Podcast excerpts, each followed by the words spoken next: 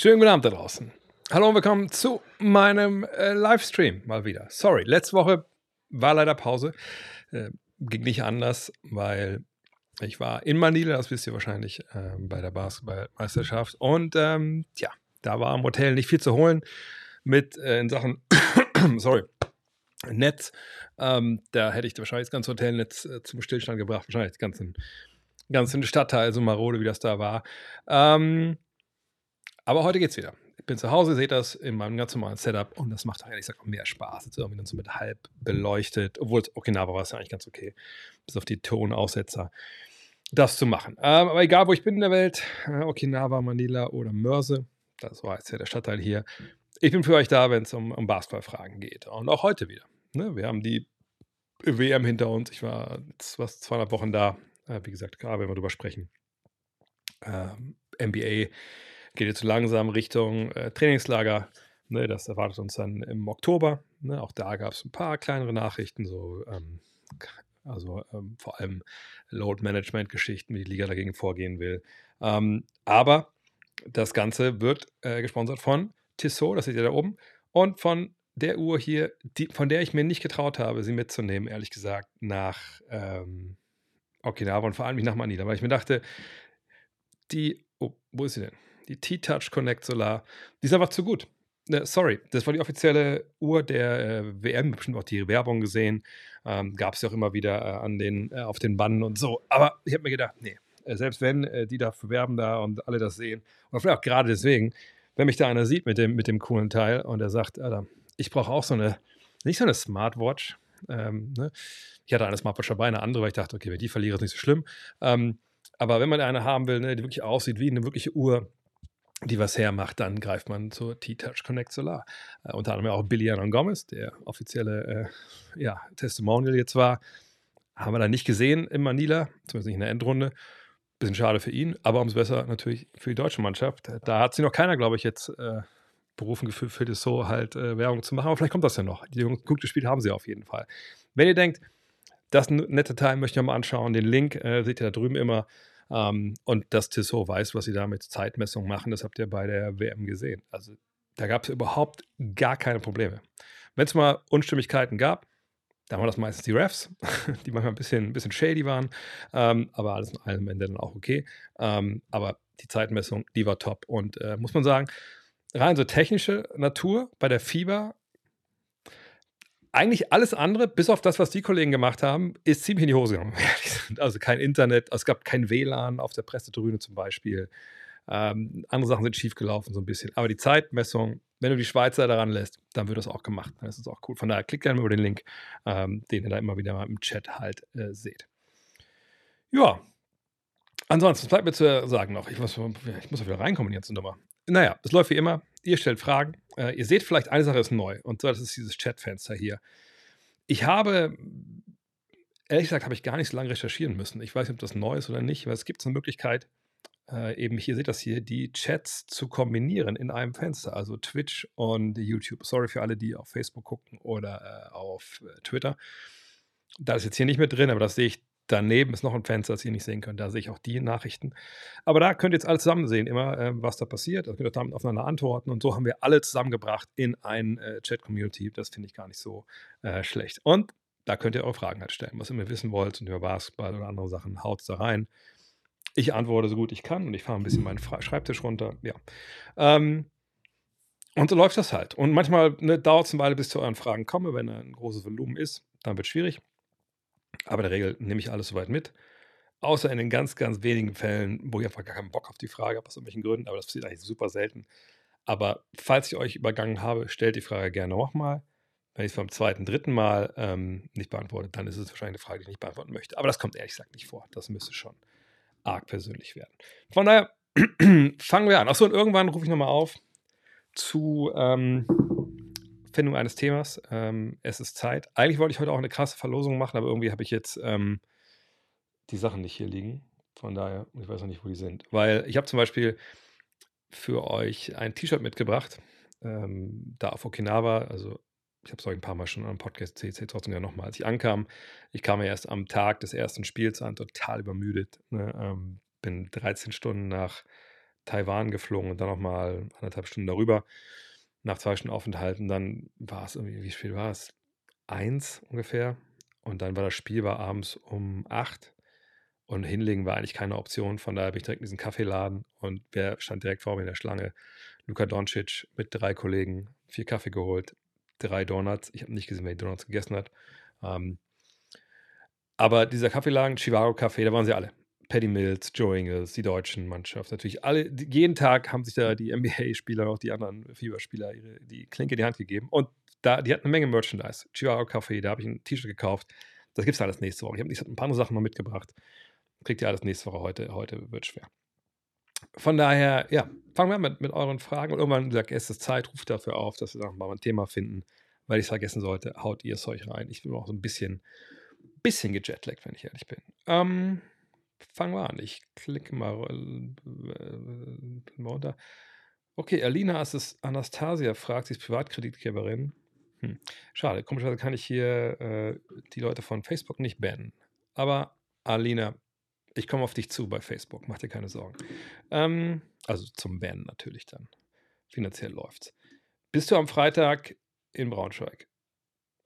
Jetzt weiß ich ehrlich gesagt nicht, was äh, am Freitag in Braunschweig ist. Ähm, ist, ist da wahrscheinlich ist irgendwie ein Empfang von Dennis oder sowas in der Richtung? Äh, Habe ich jetzt, ist ja morgen, übermorgen, heute ist Mittwoch, ne? Habe ich ehrlich gesagt nicht vor. Empfang. Ähm, Dennis Schröder, alles klar. Ähm, auch weil ich nach wie vor nicht weiß, inwiefern, weil ich habe Dennis jetzt nicht gesprochen auf, auf Okinawa und auch nicht in Manila, mich auch ein bisschen, ehrlich gesagt, ferngehalten, weil ich nicht wirklich weiß, ob er, wie er die ganze Nummer sieht mit der äh, Geschichte von vor der WM, ne, mit dem Podcast. Ich weiß, dass äh, sein Camp damit Probleme hatte und ich wollte einfach kein, äh, nichts wieder irgendwie, genau, jetzt aufbauschen. Äh, aber diese Empfangnummer, ich war ja gestern auch nicht in, ähm, in Frankfurt, bin ja gestern auch, ich bin da ungefähr gelandet, als das Team auch gelandet ist, glaube ich, eine halbe Stunde früher oder später, ich weiß gar nicht mehr so genau. Ähm, aber ich hatte auch null Ambition, irgendwie zu diesem Empfang zu gehen, weil nicht, weil ich denke, dass das jetzt, dass das blöd geworden wäre oder sonst was, sondern einfach nach der Woche jetzt hatte ich da auch gar kein Interesse großartig dran. Also ich muss auch sagen, ich bin auch nicht so der Empfangstyp. Ähm, und äh, am Ende des Tages, das, was ich natürlich da auf Okinawa erlebt habe und vor allem natürlich in Manila, das ist es halt. Also darum geht's. Ähm, der Empfang war, war für Fans, ähm, ne, die dann einfach die Spieler sehen konnten, mit den Spielern auch ein bisschen quatschen konnten, was ich gesehen habe, äh, die dann halt äh, Autogramme bekommen haben, etc., Fotos. Das ist ja alles nicht meins so. Ne? Von daher, äh, nee, ich werde am Freitag auch nicht in Braunschweig sein. Ich habe auch so viel zu tun, ehrlich gesagt, weil durch natürlich zwei Wochen WM auch einiges liegen geblieben ist. Ne? Also The Mac. Ähm, da machen wir jetzt ja die Saisonvorschau. Da habe ich auch ein, zwei Teams geschrieben, oder drei Teams habe ich geschrieben, als ich da war. Äh, andere Team äh, Texte redigiert und so, aber das, das ist natürlich jetzt Hardcore. Da muss jetzt jeden Tag, muss es da ballern. Und ähm, ähm, und dann ähm, muss ich sagen, dass, äh, wie gesagt, ich habe keine Zeit dafür, ehrlich gesagt, gerade.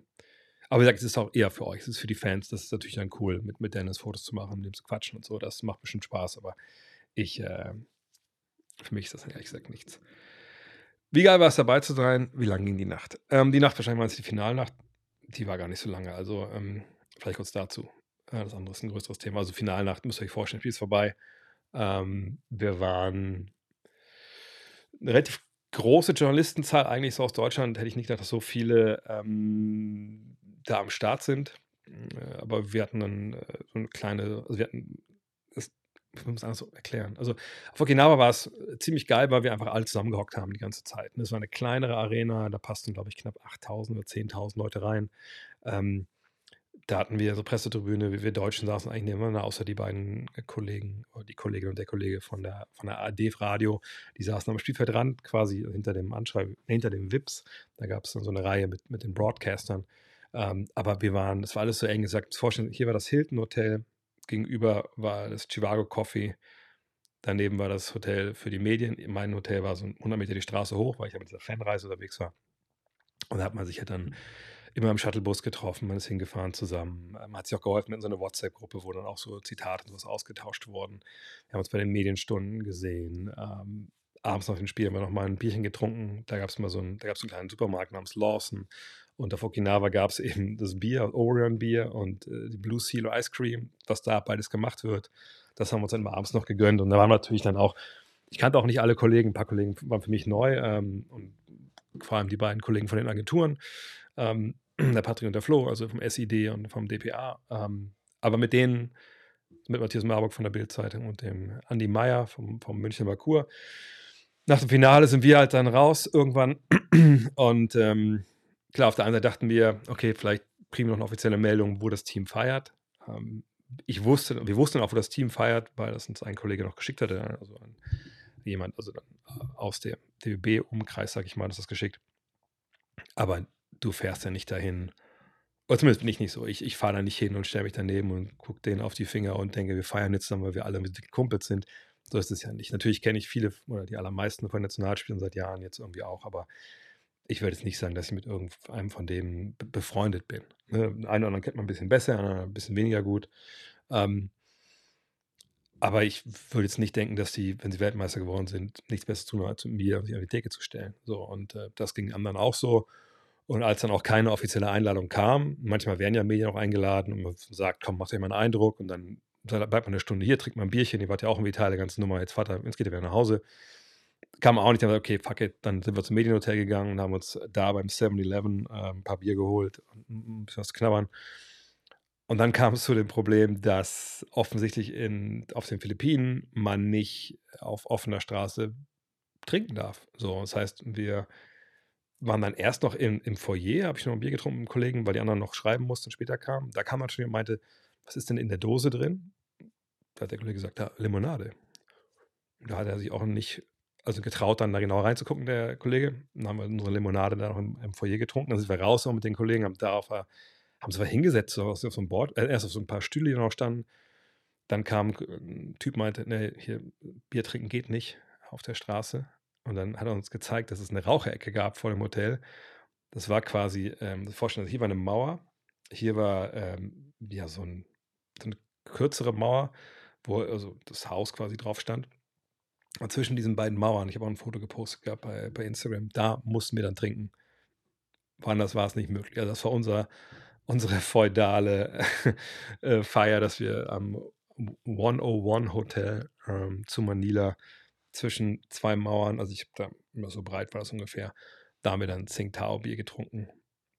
Das war unser, unsere Nacht und das ging dann so bis, bis ich glaube, ich war um zwei, halb drei im Bett, also nicht, weil wir jetzt noch mega einen drauf gemacht hätten, sondern das Spiel war ja bei unserer Zeit erst 0 Uhr, nein, 0 Uhr war es nicht vorbei, aber 0 Uhr kamen wir erst so ähm, quasi dann, oder halb eins, glaube ich, kamen wir erst raus aus der Halle und dann, ne, also ein, zwei Stunden haben wir gemacht, das war jetzt wirklich nicht, nicht lang. Ähm, wie, wie geil es war, ja, also ich, äh, ich fällt ein bisschen schwer zu beschreiben, wie geil. Also ich, für mich sind das so zwei Teile, äh, oder so drei Teile. Also A, A ist die Zeit in Okinawa, das ist einfach super cool. Wir sind wirklich coole Klassenfahrt. Das war jetzt auch nicht schön, da muss man ehrlich sagen. Also Naha, die, die Hauptstadt, wo wir dann um einen Tag unterwegs waren, dann Chatan, wo wir gewohnt haben, das war jetzt nicht wirklich schön. Kollegen von Magenta, die hatten ein Auto, die sind nochmal in den Norden gefahren, da sind dann mehr so diese Strände und da wird es auch wirklich schön. Äh, aber es war halt cool, direkt am Wasser, Sonne eigentlich, ab und zu mal Regen. Wir haben ja ein, zwei Taifune gehabt, die an der Insel vorbeigezogen sind, Gott sei Dank. Ähm, und ähm, das war nice, hat richtig Spaß gemacht. Wie gesagt, die Mixzone, da waren, wenn wir da hingegangen sind nach den Spielen der Deutschen, dann waren wir da, haben wir quasi jeden Spieler bekommen, den wir haben wollten, mehr oder weniger. Da waren vielleicht noch ein paar, fünf, sechs, sieben, acht Kollegen, also nochmal zehn äh, aus den anderen Ländern und die haben ihre Leute die abgezogen und das war dann cool. Ähm, naja, und dann sind wir nach Manila und Manila war einfach so kompletter Kulturschock. Ne? Also absolut räudige Stadt, ähm, wo einfach du stellenweise, das habe ich am Ende erst ge gemerkt, gibt es sowas, ein Viertel nennt sich Global City. Da bin ich dem Taxi oder mit dem Grab, dem Uber hingefahren und ich dachte so, ich habe irgendwie auf dem Rechner, auf dem Handy rumgespielt und irgendwie, als ich dann da war, dachte ich mir so, hä? Ich bin da ausgestiegen. Ich, ich, äh, ich, ich dachte wirklich, ich bin nicht mehr in Manila, weil das war auch immer total sauber. Da, da liefen Leute, also was mich echt geschockt hat, da liefen Heu Leute mit Hunden an der Leine. Überall anders hatte ich vorher nur Hunde auf der Straße gesehen, alleine, so Straßenhunde. Die Menschen hatten alle wie normale Klamotten an, sonst hat man einfach echt gesehen, dass immer so abgerissen waren. Es war sauber. aber das war eben so dieses Viertel, wo, wo die Expats leben, also die Ausländer, die da arbeiten, ähm, und dann eben reiche Filipinos. Dann, da gab es auch echt, da gab es eine Jordan Brand Store, da gab es geile Cafés, was man sonst halt gar nicht hatte. So, ähm, und Manila war wirklich so. Und selbst da, wenn man zwei Straßen weitergegangen ist, da war dann halt ja eine Siedlung gedacht, dass du lebst auf dem Bauspielplatz. Also wirklich so mühsam zusammengezimmerte Wellblechhütten, wo die Ärmsten der Armen leben. Also wirklich kranke Kontraste da.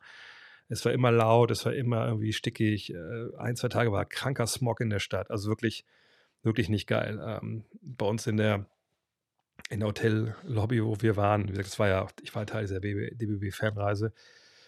Da ist eine Sache passiert, die ich leider selber, also leider, dass ich Gott sei Dank habe ich selber nicht erlebt. Ähm, und zwar kam, uh, da sind wieder Leute. Schönen guten Abend. Ja, sorry. Ich habe keine Ahnung, was hier gerade los war. Komplettes Netzwerk, kaum mache ich hier mal niederschlecht äh, und die Internetverhältnisse dort. Ja, geht es hier zu Hause den Bach runter. Ich könnte den Anbieter sagen, aber es ist ein lokaler Anbieter hier, das sagt euch alles nichts. Ich habe aber auch eh schon äh, gekündigt. Wir kriegen ja hoffentlich, eigentlich haben wir schon seit einem Jahr Glasfaser hier von einem anderen Anbieter. Augenscheinlich noch nicht. Naja, ich warte mal kurz, alle wieder reinkommen. Ähm, man kann auch direkt schon mal sagen, alle Fragen sind natürlich von euch weg, weil ich ja eben auch den ganzen Rechner neu gestartet habe und so. Naja, so ist das manchmal. Ähm, ich warte noch mal kurz, bis ihr alle da seid und äh, 33 Hardcore-Fans sind geblieben. Das ist genau.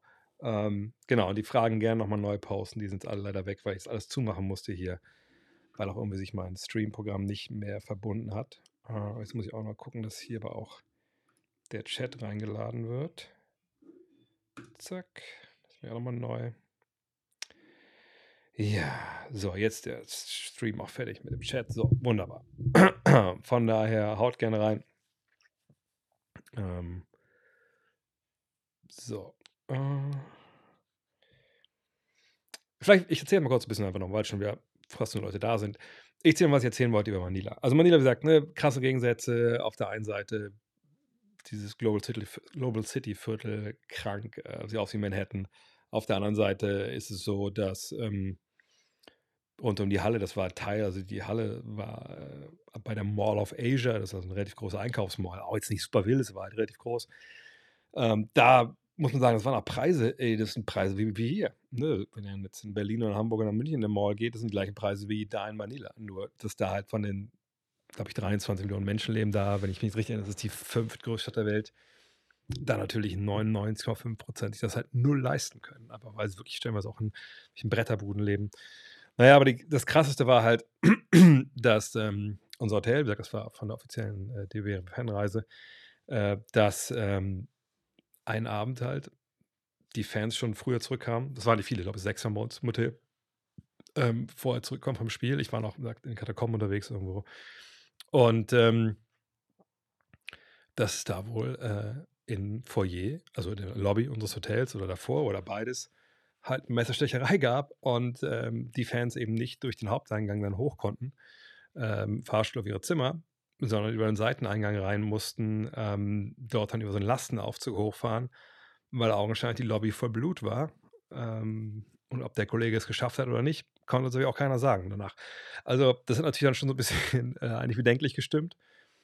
Äh, und wenn ihr öfter länger, seit Jahren vielleicht mir folgt, dann wisst ihr, was Hotels angeht, war mir eigentlich immer nichts fies. Ich, ich habe es ja nicht gebucht in dem Fall, aber ähm, wenn da draußen Nutten vor der Tür stehen, wie es bei uns dann auch war, eine Straße weiter war so eine, eine von vier Rotlichtvierteln, wie ich jetzt weiß, in Manila, ähm, wo halt echt die Bordsteinschwalben da aus den Doppelreihen standen und dazwischen immer wieder Typen, die einem so kleine, kleine Päckchen geben wollten, äh, wo dann halt angeblich Viagra oder Cialis drin war. Ja, das, äh, wie gesagt, war nicht die beste Gegend, wo wir gelandet sind, obwohl es eigentlich das Geschäftsviertel war.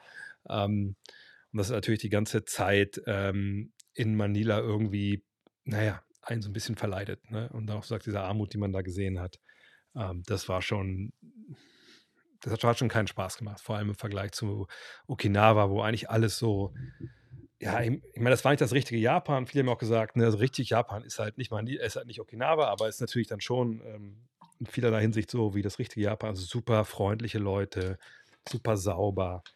Also ich kann dir eine Geschichte erzählen, die sage ich direkt Triggerwarnung gleich.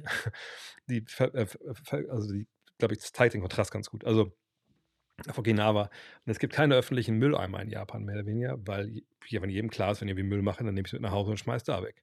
So, ähm, zum Beispiel auf Toilette, also wenn man jetzt in einer Halle war oder so in einer Arena, da gibt es dann keine, äh, kein Papier zum Hände abtrocknen oder irgendwie diese Blasdinger, um sich das irgendwie sauber äh, trocken zu machen, sondern die waschen sich die Hände, wie wir auch, klar, natürlich mit, mit Seife und dann aber machen die halt so in dem Waschbecken, bis es halt halbwegs trocken ist. Also ich denke mal, weil dann Müll vermeidet werden soll. Also wirklich krass, wenn man also denkt, immer so cool. Und dann natürlich die Klos da. Da habe ich mich halt verliebt. Und jetzt muss ich, fürs Wochenende habe ich vorgenommen, ich google, was sowas kostet, wenn ich mir zu Hause selber einbaue. Eben diese Toiletten mit erstmal warmer Brille, ne, weil das halt beheizt wird. Dann mit Dusche. Man drückt auf den Knopf und dann wird man hinten abgeduscht. Ähm, dann gab es so ein Privacy-Setting in der, muss ich vorstellen, in der Arena, in der Basketball-Arena, konnte man auf Privacy drücken war, glaube ich, ein bisschen lost in translation. Und dann hatte man halt Meeresrauschen bei sich in, in der Kackkabine ähm, und konnte halt sein Geschäft ver verrichten. Also es war einfach wahnsinnig cool. Und jetzt Kontrast dazu, ähm, Manila. Wie gesagt, den ersten Tag, als wir angekommen sind, bin ich abends noch mal kurz vor die Tür, um ein bisschen Bargeld zu holen. Ähm, da kam dann ähm, mir zum einen halt so eine Zeigefinger große Kakerlake entgegen. Da habe ich dann nur freundlich gegrüßt, habe die Straßenseite gewechselt. Ähm, auf dem ähm, Mittelstreifen lag eigentlich jeden Tag so ein Typ. Ich dachte erst, er hätte irgendwie einen Top angehabt und eine Hose, aber es war nur ein relativ langes Top. Was aber, wenn man von der anderen Seite kam, also nicht von vorne, sondern von hinten ihn gesehen hat, hat man gemerkt, das Top war nicht lang genug. Also es ging gerade mal hinten bis zum Steiß. Und da, und da war halt nichts mehr kann man auch sagen, alles okay, alles okay. Und ja, leider alle Fragen sind weg. Aber die Story, die für mich seit echt, äh, für mich diese Zeit in Manila beschreibt, so außer der Basketballhalle, war halt folgende, dass ich, ähm, und habe ich dann gemerkt, bei mir im Hotel, das Essen war auch nicht so cool. Und dann dachte ich, komm, ich gehe jeden Morgen zu Starbucks, das war direkt so um die Ecke. Da hole ich mir meinen Kaffee, dann setze ich mich hin, arbeite da. Es war auch echt schmuck und sauber, das konnte ich nicht über alles sagen, sagt er in Manila. Und dann ist eine Sache passiert, er sagt, Triggerwarnung hört vielleicht nicht zu, wenn er merkt, worauf es hinausgeht. Und einen Tag war ich dann da, ähm, und das Geld ist ja auch irgendwie auch, also das ist ja krasse Inflation, also Inflation, 1000, glaube ich, Pesos waren so 16, 16 Euro. So. Und das war dann, glaube ich, der Tag, nachdem es da diese Messerstecherei bei uns gab. Und ich stand so, oh, fuck, ey, ne, Mann, Mann, Mann, wo sind wir gelandet? Ne? Muss ich echt hier aufpassen? Darf ich überhaupt hier nachts rausgehen? Oder gehe ich einfach wirklich nur immer nur von der, vom Hotel ins, ins Grab, was der in Uber ist, fahr zur Arena, Grab zurück und gehe wieder rein. Naja. Und dann ähm, gehe ich morgens halt dahin, äh, esse was, arbeite, trinke meinen Kaffee, schaffe das alles und dann merke ich beim, beim, beim Sitzen, oh, jetzt muss ich aber mal auf Toilette. So, ne? Groß. Ähm, und dann gehe ich da runter und es war halt, wie es oft bei den amerikanischen Etablissements ist, so eine Toilette, kommst rein, das alles drin, Pissoir, ne, groß machen, alles so. Und das ist relativ groß. Setze mich hin, mache mein Geschäft und dann hatten die so einen, so einen großen äh, ne, Klopapierspender, wo so diese riesen Rollen gepackt werden. Und ich packe so unten rein und merke, da ist nichts drin. Ne? Da ist nichts drin. Ich denke mir sehr gut, okay, aber irgendwo wahrscheinlich stehen ja hier noch so einzelne Rollen rum. Nichts. Gar nichts. Ich konnte auch nicht die Tür erreichen, weil das zu weit weg war, um zu klopfen oder so zu sagen, hey, ich konnte auch wirklich, ehrlich gesagt, nicht aufstehen. Vielleicht könnt ihr euch denken, warum. Und dann, ich hatte meinen Rucksack zwar dabei, weil ich nur den Rechner drin, ich hatte, ich hatte kein Papier, so irgendwas zum draufschreiben oder so. Und da habe ich halt so einen 500-Peso-Schein genommen, damit ich irgendwie aus der Nummer habe, wie sie da rauskomme. Ich bin ja nicht stolz drauf, aber das beschreibt eben diesen ganzen Aufenthalt bis zum Halbfinale-Finale für mich in Manila. Weil, meine Herren, ey, das, und ich bin echt raus, ich so, ich habe diesen 500-Peso-Schein genommen, nur echt nur so vollkommen, weil ich, ich, war so, ich war so fertig mit Manila in dem Moment, dass ich einfach das Ding genommen habe, ich hab weg, wollte echt ins Klo reinwerfen. Das Ding fliegt neben das Klo. Und dann dachte ich mir, fuck you, ich ziehe das jetzt auch nicht, ich passe das auch nicht mehr an, hab's da liegen lassen. Und nach dem dachte ich mir, die arme Sau, die da mal reinkam und dann so, oh! Und so, ah! Aber da konnte ich jetzt auch nichts mehr machen. So, ähm, ja, das war quasi, wie gesagt, meine, meine Geschichte, die für mich Manila halt so komplett in a nutshell halt dann, ähm, ähm, ja, beschreibt. So. Von daher, da muss ich nicht nochmal hin. Es gab auch, es gab, ein Kollege wollte Postkarten kaufen für die Daheimgebliebenen. Gab es nicht. Augenscheinlich, weil sie nicht wissen, was sie da draufdrucken sollen. Ähm, genau, zeigt mir, wie reich ich bin, dass ich auf einen quasi 8-Euro-Schein gekackt habe. So. Ja, aber einfach echt nicht gut. Das krasse war auch, es gab da wirklich, das war, die ganze Stadt wirkte so, als ob irgendwer gesagt hat, ich war in den USA, lass uns das mal alles nachbauen. Es gab wirklich, es gab jede, na gut, ist nicht, ähm, nicht In-N-Out-Burger oder so, aber es gab Shake Shack, es gab Wendy's, es gab Krispy Kreme, es gab KFC, also wirklich alle Fastfood-Läden, die es vorstellen, selbst so Shakies gab es da, gab es da. Aber bis auf Wendy's, also wir waren zum Beispiel bei Buffalo Wild Wings, ich so, ach geil, Buffalo Wild Wings, okay, Essen auf ja äh, Okinawa war grandios, ne, super geschmeckt. Da haben wir jetzt ein bisschen den amerikanischen äh, Gegenentwurf, gehen wir da mal hin. Ähm, und äh, naja, es hat, nicht, es, hat nicht, es hat schon irgendwie so geschmeckt in der Richtung, wie eben Buffalo Wild Wings, aber null wirklich, ähm, wirklich so. Einzige wirklich war Wendy's. Wendy's war Wendy's, alles andere war echt so bäh. Und das war so, das so meine, das ist mein Eindruck von, äh, von Philippinen, äh, von Manila gewesen. Dass sie irgendwie alles irgendwie nachbauen, was sie so sehen, auch die Hochhäuser. Und dann aber merken, oh, ja, irgendwie muss man die ja instand halten und so. Und dann lassen sie die einfach stehen. Um unser Hotel rum waren zum Beispiel zwei Hochhäuser, die waren mehr oder weniger verlassen. Die waren komplett zerfallen so. Da lebten zwar irgendwie noch Leute drin, aber ich kann mir nicht vorstellen, wie das aussieht, dass sie dafür bezahlt haben. Naja, egal, genug, genug davon. Ähm, ich habe so genug lang rumgefaselt, habe noch ein paar Fragen ähm, gepostet. Jetzt kann ich noch mal durchgehen. Obwohl, vielleicht ein Wort noch zu dem, zu dem Finale dann. Oder Halbfinale und Finale. Ähm, das war einfach natürlich das Krasseste, was ich, ich glaube, im Basketball, also zumindest seit 2011 erlebt habe. Aber eigentlich muss ich auch sagen, war es krasser als die NBA Finals 2011 mit, mit Dirk. Das war natürlich nochmal was anderes, weil es eben sechs Spiele waren ne, und über drei Wochen einfach dieses Auf und Ab und dann dieses, dieses, dieses Kulminieren in diesem sechsten Spiel, das, ähm, das war natürlich einfach, ähm, einfach wahnsinnig krass und, und, wahnsinnig cool und hat natürlich super, super Spaß gemacht. Ähm, aber das, was diese, dieses letzte Wochenende war, Freitag und Sonntag, ich glaube, das ist jetzt das ist meine neue persönliche Nummer eins. Also das ist jetzt auf meinem Mount Rushmore, wenn ich da nur vier Basketballspiele draufpacken darf, die ich in meinem Leben gesehen habe, dann ist das Halbfinale gegen USA und das Finale gegen Serbien da auf jeden Fall drauf. Ähm, aus, aus verschiedensten Gründen. Also das ähm, Halbfinale gegen USA, ich weiß nicht, ob, ob ihr es alle gesehen habt, aber ich denke mal, gehe ich mal jetzt von aus. Ich habe ja vorher gesagt, ne, wenn wir zehnmal gegen die spielen, vier, fünf Spiele gewinnen wir gegen die, ähm, hat ja auch so ein bisschen den, den, den, Case dann auch gemacht, wie ich denke, wie das zustande kommen müsste. Und hat das ein bisschen auch skizziert, ne, dass man natürlich schaut, dass man seine, die Größe halt ähm, ein, äh, in die Waagschale wirft, dass ja auch passiert, dass man die Bretter kontrolliert, dass die Amis nicht treffen vielleicht. Ne? Und einiges davon ist eingetreten, vor allem das mit der Größe. Aber was dieses Spiel dann war, also was für ein krankes Shotmaking auf beiden Seiten, natürlich vor allem von Andy Obst auf deutscher Seite. Ähm, was wir da an offensiven Quoten gesehen haben, das, das war unfassbar. Es war eines der auf allerhöchstem Niveau geführten Spiele, die ich je gesehen habe. Und also auf jeden Fall das höchste auf, auf Fieberniveau. Ähm, wie gesagt, NBA-Niveau habe ich auch, glaube ich, am Tag oder am Tag danach im Podcast gesagt. Ähm, damals das erste Finale, Spiel 3 Golden State mit Kevin Durant gegen LeBrons Cavaliers. Das war nochmal vielleicht ein bisschen drüber, was Shotmaking anging. Aber ansonsten war es einfach unfassbar, dieses Spiel.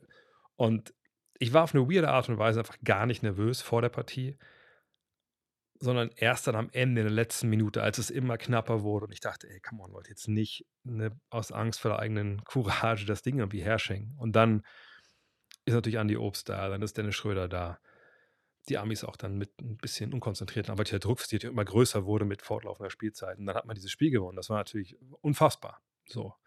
Ähm, und dann eben das Finale. Und das Finale war komplett für mich so auf meiner Gefühlswelt anders. Ich war ein absolutes Wrack vor der Partie. Ähm, ich ich habe es auch nicht ausgehalten nach dem Spiel in Platz 3 in der Arena als bevor Michael Bridges diesen Wurf zur Verlängerung trifft, habe ich gesagt, Alter, alles bloß keine Verlängerung. Ich, ich will aus dieser Halle halt raus. So. Ähm, einfach weil das für mich, also es war nicht unerträglich, aber es war wirklich echt so, ich, ich konnte einfach nicht mehr. Ich wollte einfach raus aus der Halle, weil auf der einen Seite hätte ich auch vergehen können, so ist es nicht. Da guckt ja keiner, ob du jetzt da sitzt oder nicht, aber ich dachte mir, ich kann es nicht gehen, wenn dieses Spiel noch läuft, Spielplatz 3, ne, das muss ich schon noch zu Ende gucken. Aber als es vorbei war, bin ich dann wirklich raus, äh, bin in die Mall, bin auch noch mal zu dem Weihnachtsmann, der da stand, habe mir gewünscht, dass er, das habe ich mir vom Halbfinale auch gemacht, dass, dass wir das Finale gewinnen. Ähm, und ähm, bin einfach rumgewandert und hatte einfach echt so, so Schnappatmung die ganze Zeit und ähm, hab dann, bin dann zurück in die Halle. Und um, ab 18 Uhr gab es da immer so Medienessen. Das war dann schon später dann. Ähm, ich glaube, es war schon 19 Uhr oder so, 19.30 Uhr, als ich dann dahin bin. War eine riesige Schlange. Als ich in der Schlange stand, habt ihr vielleicht gesehen, habe ich diesen Post dann geschrieben, den ich dann auf ja, Instagram, Twitter und so äh, veröffentlicht habe, weil ich mir einfach von der Seele schreiben wollte, was da so gerade in mir vorging. Und äh, also die Quintessenz aus diesem, dieser Message war halt, was mich halt so nervös gemacht hat und was mich halt so, so fertig gemacht hat, war halt im positiven Sinne irgendwie auch, ist das, das war jetzt nicht einfach nur ein Basketballspiel. Beispiel damals, ne, Spiel 6, NBA Finals, war ich auch nervös, weil ich mir dachte, okay, wenn die das nicht gewinnen, die Mavs, dann Spiel 7 zu Hause in Miami, das, das werden sie wahrscheinlich LeBron und Co. nicht nehmen lassen. Aber da hatte ich halt einfach ein sehr, sehr guten, gutes Gefühl, dass sie das gewinnen. Gegen Serbien hatte ich das Gefühl überhaupt nicht, weil die Serben sehr, sehr stark waren äh, in den Spielen davor. Ähm, und für mich ne, war das eben auch viel, viel mehr als ein Basketballspiel, weil ich habe es ja auch bei uns in der Tageszeitung gesagt, hier in Wolfsburg. Ich habe zwei Sachen gedacht, dass ich die nie sehen werde, ähm, sportlich. Dass der VfL Wolfsburg deutscher Fußballmeister wird. Das haben wir schon gemacht, das ist schon ein paar Jahre her. Und eben, aber schon mal gar nicht, dass Deutschland Basketball-Weltmeister wird. Das war für mich eigentlich, wie bin ich jetzt, 49, äh, das war für mich 49 Jahre lang kein Thema. Weil ich nie gedacht hätte, dass wir da, an die, an die, da rankommen. Klar, 2002, man war im Halbfinale, hat dann verloren. Dann gab es immer in Bronx, da war natürlich in der sehr nah, sehr nah dran. Aber ich weiß, dass damals irgendwie, man klar, hat so gedacht, oh, Halbfinale, wenn wir das gewinnen würden. Und man hätte sie auch gewinnen können, so ist es nicht. Ähm, aber ähm, trotzdem ne, war das irgendwie immer so, so weit weg. Und ähm, ich habe vor der WM ja gesagt, man kann auch Weltmeister werden. Das wäre keine unfassbare Sensation, aber es wäre eine Überraschung. Aber trotzdem, als ich dann da stand in der Schlange, das untergeschrieben habe, dachte ich mir, ich musste ja mal denken an die ganzen Trainer, die ich hatte. Ne? Viele von meinen Mitspielern, die im so einen Sinn gekommen sind. Mir sind so ganze weirde Momente in, in den Sinn gekommen, was ich angefangen von, also selber als Spieler, nicht mal die Zweitliga-Momente, sondern aber die, die Momente so, aus der Jugend, aus der Bezirksoberliga mit den, mit den ersten Herren hier vom VfL Wolfsburg. Ähm, wir sind Sachen sind gekommen, wo ich selber Trainer war, dann in Hürth oder von der zweiten Herren auch hier. Ich habe an viele Spieler gedacht und an, an auch, auch ältere ne, gesagt, Coaches, auch schon einige auch schon leider verstorben, so Pitt Winkelnkemper, wer den kennt. Ähm, und dachte immer so krass, dass, dass, dieses Basketball Deutschland, wo wir alle und ihr alle, die ihr zuschaut, auch, auch Teil von seid, auch wenn ihr selber nie gespielt habt, dass wir jetzt da stehen und, und eben Weltmeister werden können. Das ist so was, das ist so was Krasses, was natürlich für andere Länder, ich meine, für die Serben wäre das auch cool gewesen, wenn die das gewinnen, aber Serbien hat so eine kranke Basketballkultur. Genau, natürlich wie die Amerikaner, ähm, wie die Russen, früher die Sowjetunion und so, und das, das ist immer Jugoslawien früher, ne, das, für die war es auch wichtig und, und krass und cool, aber eben nicht für so ein wie hat Charles Barkley es ausgedrückt, dritte Weltland in Sachen Basketball, ne, wie, äh, wie Deutschland. Über den DFB kann man ja noch sprechen. Ähm, und sagt, diese, diese Chance, diese vielleicht einmalige Chance oder jetzt zweimalige, wenn wir 2002 dazu nehmen, das zu schaffen, ich, ich war einfach so ein Wrack, weil ich mir dachte, diese Chance kommt wahrscheinlich nie wieder. Oder, oder wer weiß, wann sie wiederkommt. Aber jetzt haben wir sie. Wenn wir sie jetzt ergreifen können, das wäre so krass wichtig für alles, alles hier. Also für, für ganz Basketball Deutschland. Das wäre so ein krasses Schulterklopfen für Errungenschaft, für diese, diese kleine Basketball-Bubble, die wir haben hier in Deutschland. Und dazu ist es dann gekommen. Und ich war das ganze Spiel über komplett fertig. Und ich habe dann auch erst ganz, ganz spät dann auch da wirklich dran geglaubt und habe dann halt, als wir ihren Run hatten im dritten Viertel, äh, dann schon gemerkt, wie es echt immer mehr im Jahr aufstieg und habe dann halt wirklich auf der Pressetribüne so die letzten zwei Minuten, äh, also ich habe jetzt nicht geheult für meine Hochzeit oder so, ähm, das war jetzt nicht unkontrolliert, aber mir liefen wirklich die Tränen aus den Augen, weil ich gedacht habe, Alter, ist das krass. Ich sag, ich musste an die ganzen alten Coaches wieder denken. Ne, äh, als ich selber Mini-Trainer war und so, hier, hier in Wolfsburg, D-Jugend hieß es ja damals noch, ähm, ne, mit die Eltern, die die Kids damit hingebracht haben und so, oder auch, auch viele Kids, die damals gespielt haben, oder als wir zwei, äh, 93 in, in, der Halle standen, da waren 35 Kinder, wir hatten nur vier Bälle und, und dann haben viele wieder aufgehört. Ne, solche Sachen habe ich dann gedacht. Und als dann durch war, ich, boah, ich stand auch nur da in dieser Mixzone, so wie so betäubt irgendwie, habe die, die Spieler gesehen ähm, und, und dann irgendwann äh, in die Arena reingelatscht, weil so oft, wenn solche Events vorbei sind, dann können wir die ganzen Volunteers dahin und machen dann Fotos mit ähm, auf dem Feld und so. Und da habe ich mich einfach da in die erste Reihe gesetzt, wo Gasol und Gabachossa, nee, Gabachossa nicht, Gasol und Skola und, und, und Anthony so saßen. Da war hingesetzt und habe echt einfach so echt mal durchgeatmet. Dann, hab, dann kam Dave Hein, habe das Foto auch gesehen, äh, auch ein langjähriger Kollege, der seit langem, langer, das ist ein Amerikaner, der hier in Deutschland lebt, aber seit langen, langen Jahren noch über den Nachwuchs schreibt und mit ihm dann ein Foto gemacht und ewig umarmt, ähm, einfach weil er auch weiß, was das bedeutet und äh, auch jetzt, wenn ich darüber rede, dann kriege ich wirklich schon Gänsehaut. Einfach, dass es so ein krasser Moment war. Also ganz weit, weit über dieses Spiel an sich hinaus. Und ähm, Dave ist ein großartiger Typ, ja. Und ähm, das hat mir noch gar nicht wirklich verlassen, so das, das Gefühl jetzt. Ähm, und äh, ja, danach Die Story kann ich, weiß ich, ob ihr die Story alles schon gesehen habt. Ich gucke mal, ob ich auch das Foto auch mal schicken kann. Ne, dann war es halt, dann kam es dann halt noch zu der eigentlich witzigsten Story von, äh, ich lade mir das Foto gerade mal hier rüber äh, auf meinen Rechner. Ähm, die witzigste Story eigentlich dann äh, von dem Finale. Und zwar müsst ihr euch vorstellen, ich muss ja da nichts schreiben. Ich gehe in die Mixzone, ich höre mir das ein bisschen an. Ich stelle auch meistens gar keine wirklichen Fragen, so, weil die Kollegen, ne, die für die Tagespresse arbeiten, die müssen halt ihre, ihre Zitate kriegen und so. Ähm, und dann kam ich wieder hoch, ne, also im Pressekonferenzraum, genau. Und im Pressekonferenzraum haben die Kollegen getroffen, genau, es geht mit Koffer. So, und dann der eine Kollege von der Bildzeitung, ein guter Freund von mir, Jo, kannst du mal mitkommen? Ich muss noch mal ein Foto machen in der Kabine. Und ich so, ja klar. Das war der gleiche Kollege, der damals 2011 gesagt hat, komm, bis in die Kabine. Ich muss ein Foto machen äh, in der Dusche. Und sind wir da hingegangen und er hat dann quasi so auf die, so einen Hocker gezeigt und dann war die Schlagzeile unter dem Foto natürlich. Hier heulte Nowitzki. Naja, ich weiß, wie es läuft. Klar, helfe ich dann auch gerne. So, wir in die Kabine, ähm, zu viert aber. Ne? Also wir beide und noch zwei Kollegen äh, von der Agenturen. Genau, und dann ähm, laufen wir in die erste Kabine und da war nichts auf dem Boden. Ne? Da war alles sauber schon. Ich sehe, das kann nicht deutsche Kabine sein, da muss Bier sein, bla bla.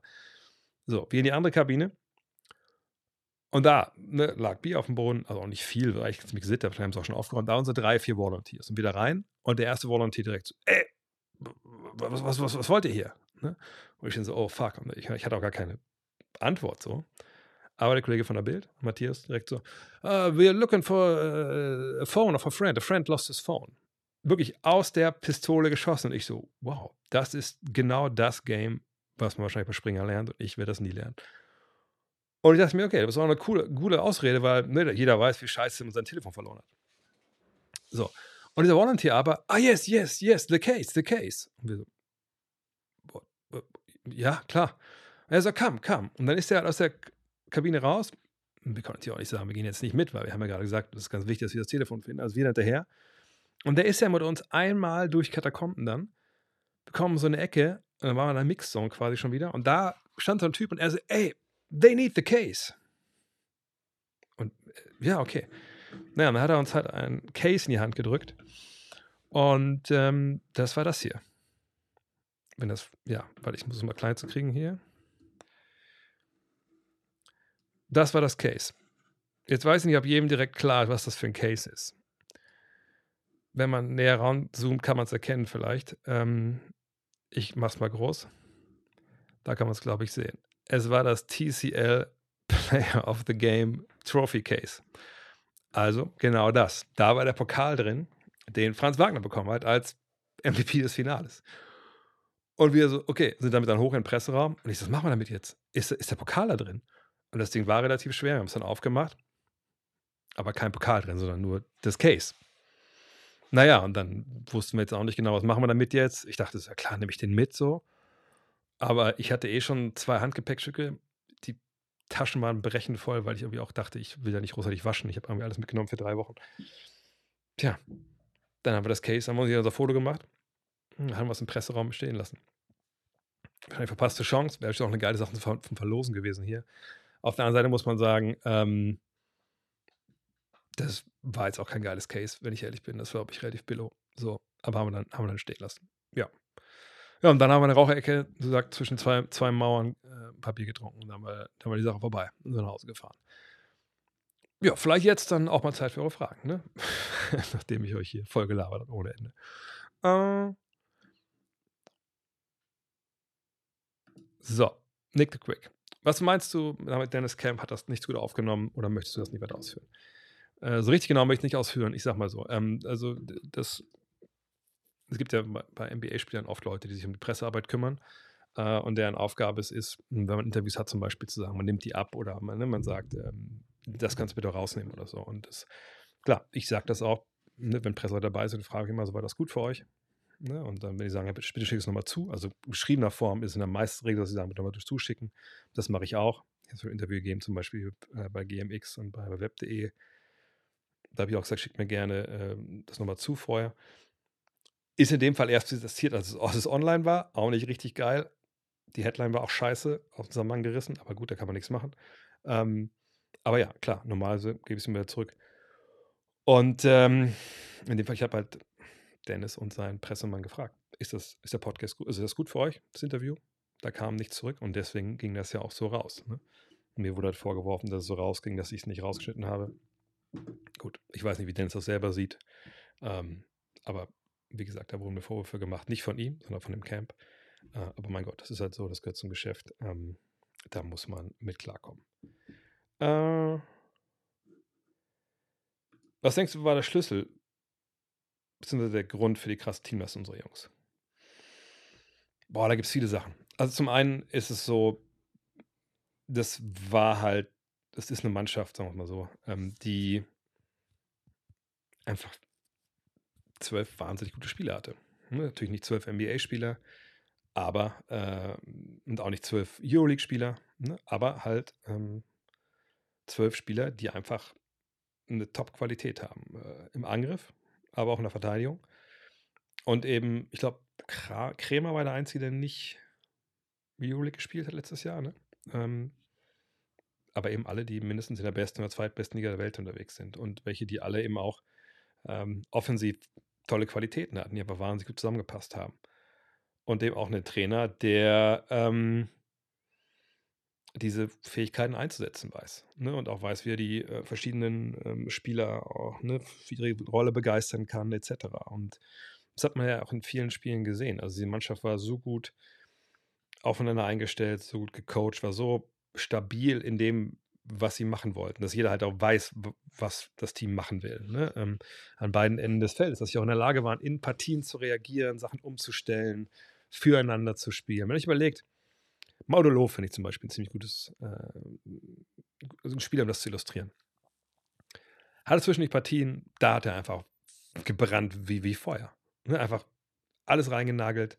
Hatte auch Partien, wo einfach gar nichts ging. Zum Beispiel eben auch gegen die Amerikaner und leider auch gegen, gegen Serbien. Aber es war kein Problem, weil er an anderen Tagen einfach das, ähm, genau, in Holland spielt es ja auch zum ersten Mal Euroleague, stimmt. Ähm, weil er eben dann einfach andere Spiele hatte, wo es eben wahnsinnig wichtig war und da hat er Dinge reingehauen. Daniel Theiss ne, spielt im Halbfinale gegen Amerikaner, das Spiel seines Lebens. Im Finale relativ wenig offensiv. Dafür Joe Vogtmann, der über mehrere Spiele einfach offensiv, klar, rebounded, gepasst, super Stabilisator, dann aber kaum, stellenweise kaum da war offensiv, aber dann war er gegen Serbien war er da. Moritz Wagner, ne, Spiele gehabt, offensiv, wahnsinnig toll. Und dann wieder Spiele, wo es dann einfach ein bisschen überpaced vielleicht, ein bisschen unglücklich, aber trotzdem immer da, immer mit Einsatz. Und so haben sich die Jungs halt immer wieder komplett geil ergänzt, mit Dennis als Anführer. Und Dennis auch jemanden, das, das muss ich noch mit Per besprechen, wenn wir nochmal so, so ein Recap, WM-Recap-Podcast machen. Aber ich bin jetzt im Nachhinein echt der Überzeugung, dass wenn Dennis Schröder nicht dieses katastrophale Spiel gegen Lettland hat, wären wir nicht Weltmeister. Hm, was mache ich damit? Das war, dieses Spiel gegen Lettland war natürlich so die Leute es gesagt haben, sie hatten noch vollkommen recht. Das war ähm, Rückfall in, in, alte Zeiten. Ne? Rückfall in 2019. Ne? Er hat sein Ding gemacht, äh, wollte es besser machen, hat es immer schlimmer gemacht mit, mit seinem immer wieder probieren, probieren, probieren. Ähm, und es wäre am Ende schiefgelaufen. Ne? Wenn, wenn der gute Davis Bertrand den letzten Dreier trifft, dann sitzen wir heute alle hier und sagen, ey, was war das für eine Scheiße, ne? bla bla bla. Er trifft ihn aber nicht und das Spiel gegen USA kommt. Und natürlich gab es Leute, die, die mir auch geschrieben haben: Ja, pass mal auf, jetzt hier der, der Schröder jetzt gegen USA, der wird genauso und das geht voll Bach runter. Wo ich dachte, okay, ich, ich sehe schon, ne, die, die Gefahr ist sicherlich da, wenn man auch was beweisen will. Aber ich dachte mir, nein, das Spiel gegen USA ist für einen wie ihn wie gemacht. Ne? Er, er, weiß, dass da mehr Platz sein wird. Er weiß, er kennt die alle.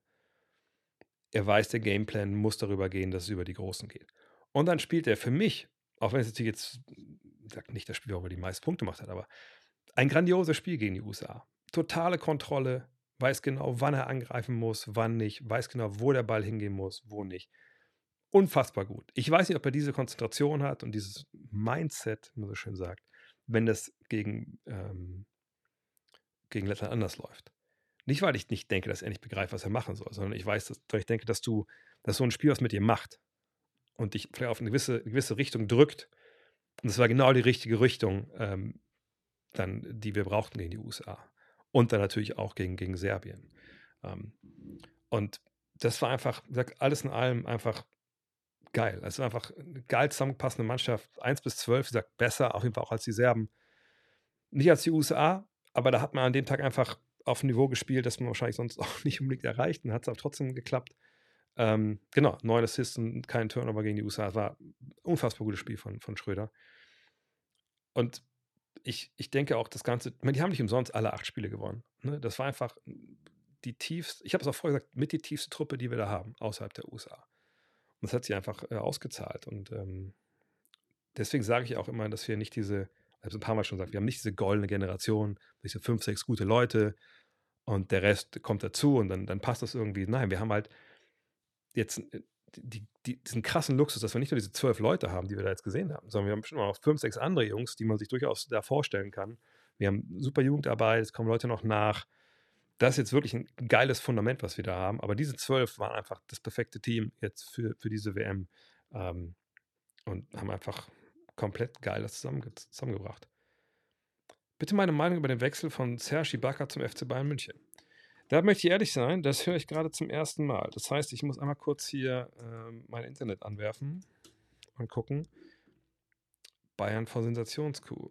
Uh, Serge Ibaka reportedly heading to Bayern Munich. Okay. One year deal with Bayern Munich. Set to make his Euroleague debut. Uh, bla bla bla bla bla. 33 Jahre Brickman last played for the Milwaukee Bucks. Ja, stimmt. Krass. Ja, gut, das wäre natürlich, zumal natürlich eine sehr namhafte Verpflichtung für die Bayern. Ähm, allerdings, ich muss rufen mal kurz nebenbei die, äh, die Zahlen auf von ihm zuletzt in der NBA. Aber wenn ich mich richtig erinnere, hat Serge Ibaka zuletzt echt ein bisschen Probleme gehabt äh, mit seinen Minuten, oder?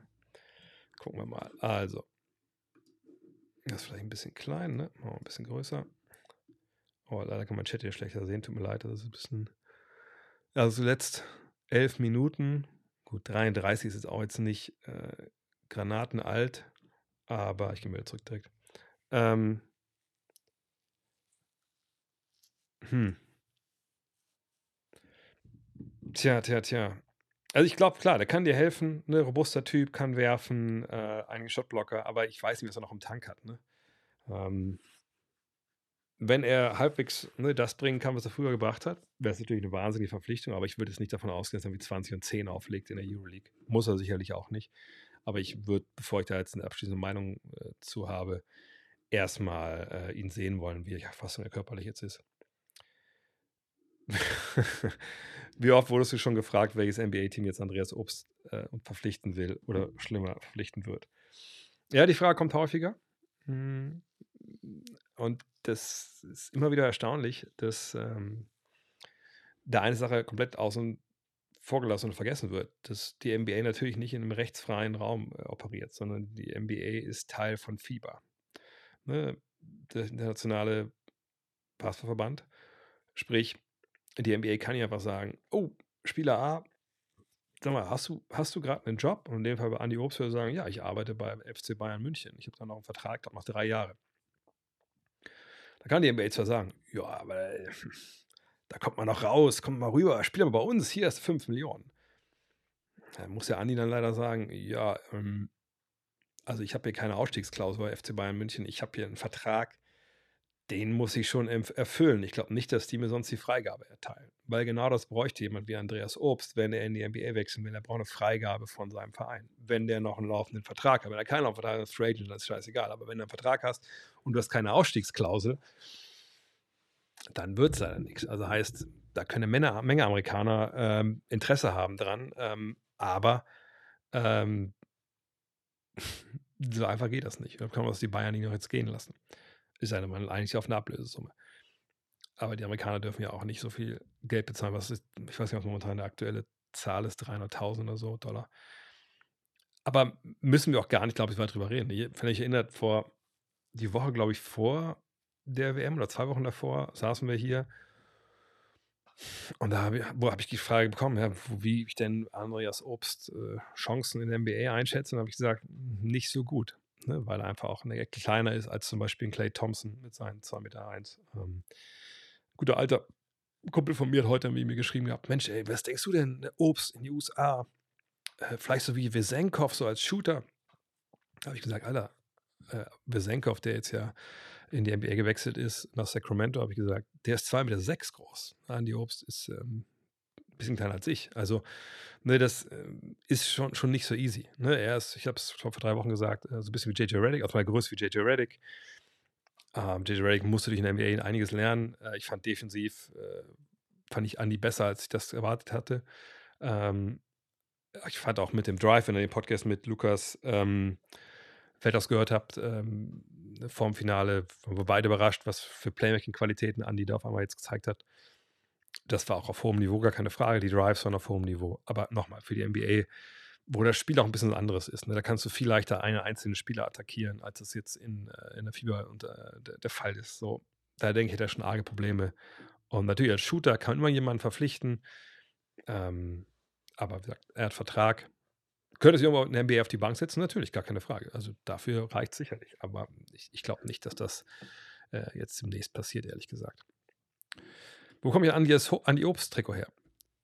Ähm, beziehungsweise erstmal wahrscheinlich nirgendwo. Ich weiß, bei, bei einem Online-Händler, bei Kicks, glaube ich, war es schon zur Halbzeit des Spiels gegen die Amerikaner ausverkauft.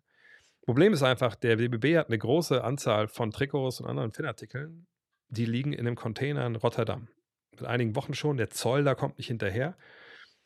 Und deswegen liegt das Zeug da. Hm. Die extrem mieses Timing für so eine Nummer. Aber irgendwann wird der Zoll das da durchgesucht haben und dann geht es in, in Handel beim DBW und dann könnt ihr euch da eins kaufen. Aber vorher wüsst ihr jetzt ehrlich gesagt auch nicht, wo man es noch herkriegt. Wenn die aktuelle Generation kanadischer Spieler die Children of Vince Carter sind, sind die Deutschen dann die Children of Dirk Nowitzki. Wie groß war sein Einfluss auf die momentane Spielergeneration? Also ich glaube schon, äh, in der Regel natürlich ist er für, für, für, den deutschen Basketball natürlich wichtig ist und eine Galionsfigur ist und sicherlich auch Leute inspiriert hat. Auf der Seite habe ich auch gehört, was Dennis gesagt hat zuletzt, dass er meinte, naja gut, Dirk war für mich jetzt nicht so die große Inspiration, weil ich habe eher ne, Leute wie Allen Iverson angeguckt, wie, wie Chris Paul etc., ja, die auf seiner Position spielen.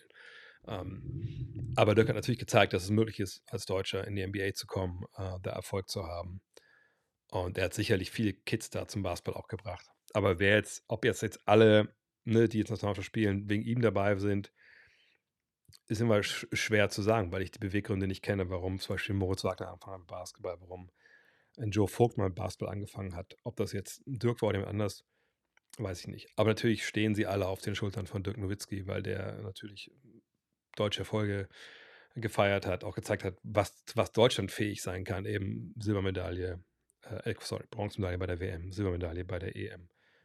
Ich habe mal 93 auch gesehen, dass man sogar Europameister werden kann. Ähm, aber dass er jetzt quasi, so wie es Vince Carter halt war, so eine Galionsfigur für den, für den Basketball in, in der ganzen Nation war, weil es vorher da nichts gab. Wir hatten ja vorher kein NBA-Team in, ähm, in Kanada, bevor dann die Vancouver Grizzlies und Toronto Raptors und dann waren die Raptors ja alleine, ne, dass die dann so einen Star hatten, so, so, ein, so einen Highflyer, der dann Kids mitgenommen hat das ist ein bisschen was anderes, glaube ich, als bei Dirk. Denn Dirk kam ja nach Schrempf, Dirk kam nach der 93er-Generation. Aber er ist natürlich jemand, der extrem wichtig ist. Aber ich weiß nicht, wie wichtig er jetzt für die einzelnen Nationalspieler ist, ehrlich gesagt.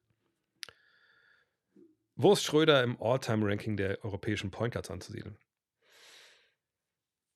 Ich mich wahnsinnig schwer, ehrlich gesagt. Ähm, wenn wir alle Point Guards aus Europa nehmen, Das ist natürlich schon eine ziemliche Zahl. Äh, und dann muss man ja sagen, gut, die allermeisten von denen haben mich in der NBA gespielt bei Point Guards. Ne, schon nicht so viele aus Europa in den USA gelandet sind. Der erfolgreichste ist natürlich ähm, Tony Parker. Ähm, wie Petrovic, der eigentlich mehr ein Shooting Guard war, aber ähm, auch den Ball viel in der Hand hatte. Dann ist die Frage, wie kann man Dennis vergleichen mit, mit den ganzen äh, Euroleague, ähm, sage ich mal, Point Guards der, der, der, letzten 20, 30 Jahre. Ähm, ich glaube, die Frage kann ich nicht beantworten, ehrlich gesagt. Ähm, er ist sicherlich einer der besten europäischen Point Guards, die wir jemals hatten. Aber ich tue mich wahnsinnig schwer. Weißt du, wenn, schon, wenn wir schon NBA sprechen, dass Ära, Äras oder Ehren schwer zu vergleichen sind, dann ist es eigentlich unmöglich, Ehren zu vergleichen, sich in Nikos Gallis mit, mit Dennis Schur zu vergleichen. Wie soll das funktionieren? Ne? Von daher, äh, das geht ehrlich gesagt nicht, wenn wir ehrlich sind. Wie ist der Charakter von Gilbert Arenas einzuschätzen? Ich habe heute eine Äußerung von ihm gesehen, die dem Klischee der Amerikaner entspricht. Außer den USA sind alle unwichtig und wir sind eh überall die Besten und Geilsten. Gilbert Arenas, also ich habe den ja noch erlebt, als er noch gespielt hat, äh, immer ein ziemlicher Freigeist gewesen. Äh, wenn man jetzt ein bisschen folgt auf, auf Instagram und so, dann sieht man ja auch, dass, ähm, soll ich das sagen, der, der hat schon sehr starke Meinung. Und manchmal finde ich es sehr erfrischend, was er so sagt, weil er so ein bisschen den Vorhang zur Seite zieht, ähm, ne, in Sachen NBA und so. Auf der anderen Seite ist es so, dass das er schon immer so ein bisschen ein Troll war. Ich meine, das war der Typ, der sich von seinem Rookie-Geld damals, oder nicht Rookie-Geld, aber von dem ersten großen Vertrag irgendwie so ein Hai-Aquarium in, in seine Wohnung gebaut hat. Ich glaube, manchmal, der hört sich, glaube ich, ganz, ganz gerne reden. Gut, das sagt einer, der selber jeden Tag redet über Basketball, aber ähm, das ist manchmal sehr engstirnig und sehr amerikanisch, genau wie du, du auch schreibst in der Frage, was er da so erzählt. Und ähm, man würde sich wünschen, dass er vielleicht ein bisschen rumkommt in der Welt, sagen wir es mal so. Wie anstrengend war das Turnier, also die WM für mich? Mhm. Ehrlich gesagt war es in Okinawa gar nicht so anstrengend, weil es kurze Wege, coole Gegend. Ähm, anstrengendsten war da eigentlich, dass man nicht wirklich irgendwo richtig gut sitzen konnte. Selbst in dem Café, wo wir immer waren, das waren so ganz harte Stühle. Ähm, aber ansonsten habe ich da eigentlich, das war eigentlich nice. Ähm, Manila war anstrengend, weil halt jeden Tag musste ich ins Auto. Am ersten Tag habe ich für die sieben Kilometer in die Arena habe ich 55 Minuten gebraucht. Danach hatte man raus, dass die Rush Hour eine gewisse Zeit war und vorher und nachher ging das dann eigentlich. Da waren es nur 30 Minuten. Ähm, das war dann schon so ein bisschen anstrengend, aber ähm, alles in allem war es okay. Gibt schon was Neues wegen der Wegen der NBA-Rechte in Deutschland. Icke hatte am Sonntag bei der EFL-Übertragung auf Pro7 Max Andeutung gemacht. NBA auf Pro7 Max wäre ja nicht schlecht. Icke hat Andeutung gemacht. Okay. Hm. Vielleicht von weg. Ich weiß nichts Genaues. Ich weiß nur, was so ein bisschen durch den Äther schwirrt an, an Gerüchten. Und ich kann, glaube ich, da auch, selbst wenn es so Gerüchte sind und ich ja jetzt niemanden damit in die Pfanne haue, ich glaube, ich kann es aber auch nicht irgendwie großartig ähm, äh, ich kann jetzt keinen Namen nennen oder keinen Sendernamen oder so. Was ich von mehreren Seiten jetzt schon gehört habe. Deswegen traue ich mich auch, das jetzt hier so, so zu erzählen. Es gibt wohl mehr als nur Ideen, dass die NBA, und es gibt auch mehr als einen Interessenten, dass die NBA ins äh, Free TV kommen könnte. Allerdings natürlich nicht in dem Maße, wie man das jetzt von The Zone äh, kennt, eben dass jeden Tag ein Spiel übertragen wird, das natürlich nicht. Sprich, dann ist es so, dass da eventuell Interesse da ist, oder das Interesse da ist, ist ein Fakt, äh, von Sendern eben bestimmte Highlights zu übertragen. So. Ja, ne, und wir reden jetzt hier von der regulären Saison, also müssen schon Highlights sein, die dann den gewissen Sender dazu bewegen würden, in gewissen Timeslots die NBA zu zeigen. So. Ähm, ich möchte einfach mal einfach ein bisschen, also ein bisschen erklären, wie ich mir das zusammenreime, wann, wo sowas passieren könnte. Das erste ist natürlich das Wochenende, der Sonntag. In der Regel haben wir, nein, vielleicht nicht jedes Wochenende, aber dann oft doch zwei Spiele, die relativ früh laufen am Sonntag. Ne? Oft so 18, 19 Uhr, je nachdem, wie die Zeitumstellung schon war. Ähm, dann, was ich, 21.30 Uhr oder so. Manchmal auch, was ich, 21.30 Uhr, 0 Uhr oder sowas. da kann man sich schon gut vorstellen, dass vielleicht ein Sender, Wink, ähm, der vielleicht Erfahrung hat, US-Sports zu übertragen an einem Sonntag, Wink, ähm, denken könnte, hm, vielleicht kann man ja das Konzept, was wir früher schon mal von anderen US-Sport hatten, über so einen neuen US-Sport rüberstülpen und dann machen wir das da. Das kann man sich natürlich denken. Ne? Und wenn das jetzt von, von Icke da so kam, das würde vielleicht so ein bisschen Sinn machen. Problem ist nicht, wenn man sonntags sowas macht, geht man frontal gegen die NFL, die Rechte liegen bei RTL. Aber mein Gott, warum denn nicht? So, das wäre was, was ich mir vorstellen könnte, was sicherlich Sinn macht zu einer guten deutschen Zeit. Ähm, Christmas Games wären sicherlich auch attraktiv. Ist immer die Frage, ne? Was man auch vielleicht selber dann an Weihnachten zeigt. So. Ähm, dann kann man sich überlegen, hm, gibt es andere Tage, wo vielleicht ein Sender, keine Ahnung, weil er irgendwas hat, äh, was ich Fußballrecht oder irgendwas in der Richtung, ähm, wo man sagen würde, okay, man zeigt erst diesen Fußball und dann zeigt man Basketball danach. Können wir sich auch überlegen, eventuell donnerstags, ne, also die TNT-Spiele, aber die kommen natürlich relativ spät dann auch, die guten Spiele. Am realistischen finde ich wahrscheinlich das Wochenende. Samstags gibt es ja auch noch ein paar frühe Spiele. Ich habe bei den Spielen noch gar nichts angeguckt, was dieses Jahr alles am Samstag und Sonntag läuft. Also das, das wird, das wird ja mehr als nur äh, in der Gerüchteküche gerade kocht, dass sowas passieren könnte. Aber ist noch nichts entschieden. Ich weiß noch nichts. Ähm, ich würde hoffen, dass es nicht erst sich Mitte Oktober entscheidet, sondern jetzt demnächst, irgendwann im September. Wir haben im September schon wieder halb rum, ähm, weil ich auch selber ein bisschen Sicherheit will, was nächstes Jahr eigentlich ist, ähm, wo ich kommentieren kann oder auch nicht. Ähm, mm, mm, mm, Wie hoch schätzt du, du bewerten NBA GMs und Franchise, die Fieberturniere zum Beispiel? Hältst, hältst du es für möglich, dass die Raptors für Daniel Tice traden könnten, wenn sich seine Situation in Indiana nicht geändert, weil man gesehen hat, wie gut, also er und ähm, Dennis ähm, zusammen connecten. Daniel Tice ist in der Tat der einzige jetzt aus der deutschen Mannschaft, wo ich denke, der hat wirklich von dieser WM profitiert. Allerdings jetzt nicht unbedingt nur, weil ähm, er jetzt mit Dennis gut kooperiert hat oder so, sondern wenn wir uns erinnern, wie das gelaufen ist, wenn ihr das Magazin hier gelesen habt, da ist ja, ich suche es mal schnell raus, da ist ein Interview drin mit, äh, wenn ihr es gelesen habt schon, ähm, wo ist es denn? Mit Simon Eden. Der war auch mit äh, auf Okinawa, war auch mit in Manila, weil er derjenige ist, der nicht nur den Herrn hier ab und zu durchgeknetet hat in der Vergangenheit, ne, Lauri Markan, sondern eben auch vor allem den Herrn hier, also Daniel Theiss. Simon ist der persönliche äh, Physiotherapeut, könnt ihr übrigens noch kaufen, cutnextmac.de. Ähm, und er erzählt im Interview auch, dass vergangenes Jahr, als, wenn ich erinnere, Daniel verletzt war, vor der EM, es absolute Punktlandung war, ihn fit zu kriegen, dass er in Köln und in Berlin spielen kann es war auch klar, aber danach braucht er erstmal eine gewisse Zeit, um überhaupt wieder spielfähig zu werden. Also hat quasi die kommende NBA-Saison geopfert für diese EM. Und vergangenes Jahr war es dann auch so. Er war lange, lange nicht fit. Dann kam er irgendwann zurück, hat dann nicht gespielt für Indiana, weil sich auch neue Leute haben, die halt, junge Leute haben, die da halt dann äh, ähm, die Vorzug bekommen haben. Und jetzt hat er aber gezeigt, auf so einer hohen, äh, hohen Bühne und natürlich auch gegen die USA, ähm, hey, ich bin da und ich mache mein Ding. So, und jetzt kann ich mir vorstellen, dass natürlich Teams anklopfen und sagen, hey, yo, Pacers, ihr braucht den eigentlich wirklich nicht. Ne? Wir sind eine Mannschaft, die gewisse Ambitionen hat. Wir brauchen noch einen Big Man, der variabel einsetzbar ist, ein bisschen kleiner vielleicht, aber Shotblocken auch mitbringen kann und vor allem auch cleverer Teamverteidiger und ein bisschen stretchig. Können wir den denn haben? So. Das müssen nicht die Raptors sein, nur weil er zufällig jetzt ähm, Dennis Schröder spielt. Ne? Also das ist ja nicht so, dass er nur mit Dennis zusammen spielen kann. Also das glaube ich dass er da äh, was für sich aufgebaut hat.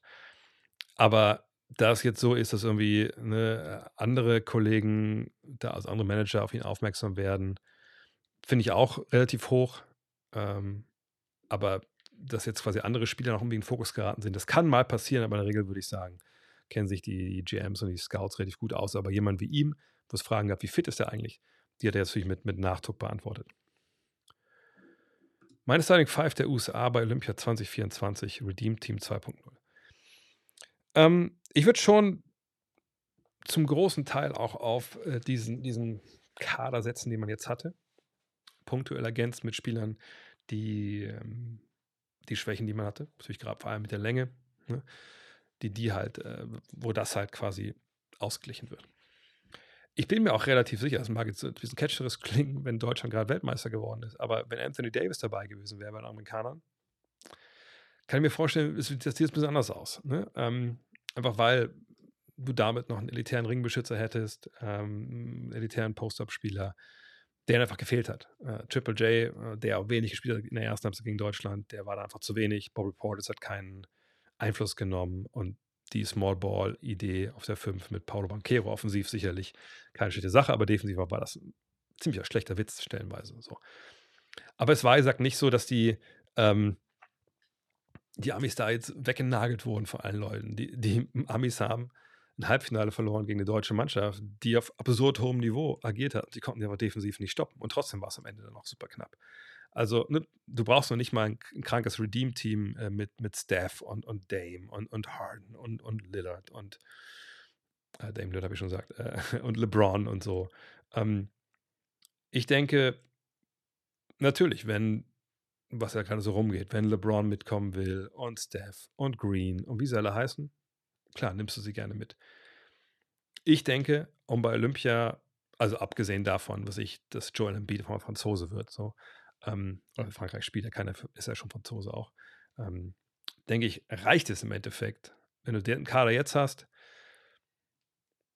mit den ganzen Flügeln, die sie da hatten, ähm, was ich meinetwegen Steph dazu, ähm, LeBron würde ich noch gar nicht mehr großartig denken, dass sie den brauchen, ehrlich gesagt. Also, sondern ich glaube, wenn ich mir aussuchen könnte, sagen wir so, wenn ich mir aussuchen könnte, fünf Spieler, die dazukommen, und dann kann man ja sich überlegen, wenn man da jetzt streicht für, aber dann ähm, würde ich auf jeden Fall ähm, Anthony Davis mitnehmen.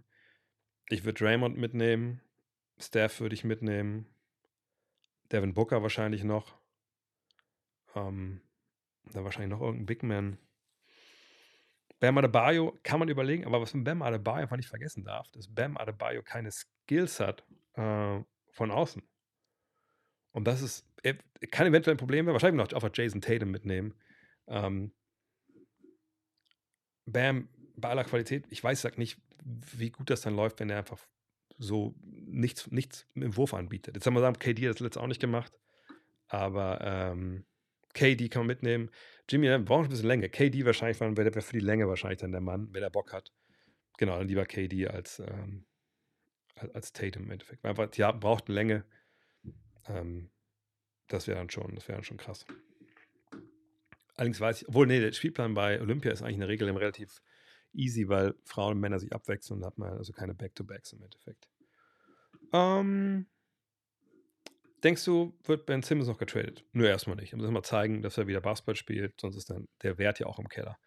Und eventuell, ähm, und wir mal wegen Tatum nochmal, er mag, dass er besser ist als KD, weiß ich nicht, kann man diskutieren, aber wenn es um Länge geht und Defense, ist sicherlich ähm, Tatum aber bisschen, doch ein bisschen Ecke kleiner noch als, als KD und das hilft dir dann auch nicht wirklich weiter. Vielleicht ihn lieber, ihn lieber als Booker, weil was Booker kann, ich meine, Booker wäre jetzt besser als alle ne, Shooting Guards, die sie da dabei hatten, nur das war nicht das Problem. Das Problem war halt wirklich äh, die Länge halt. Ne? Sagt Ben Simmons erstmal Basketball zeigen, sonst kriegst du im Trade von, mit ihm ja gar keinen großartigen Gegenwert. Aber solange er dann zeigen kann, dass er wieder auf dem alten Niveau ist, dann klar, dann kann es sein, dass man ihn tradet. Aber muss man ihn dann traden oder ist er eine Superstar, den vielleicht auch die, die Nets gesucht haben, neben ihren ganzen Shootern und so? Aber jetzt ist man sich da kein Trade, nein.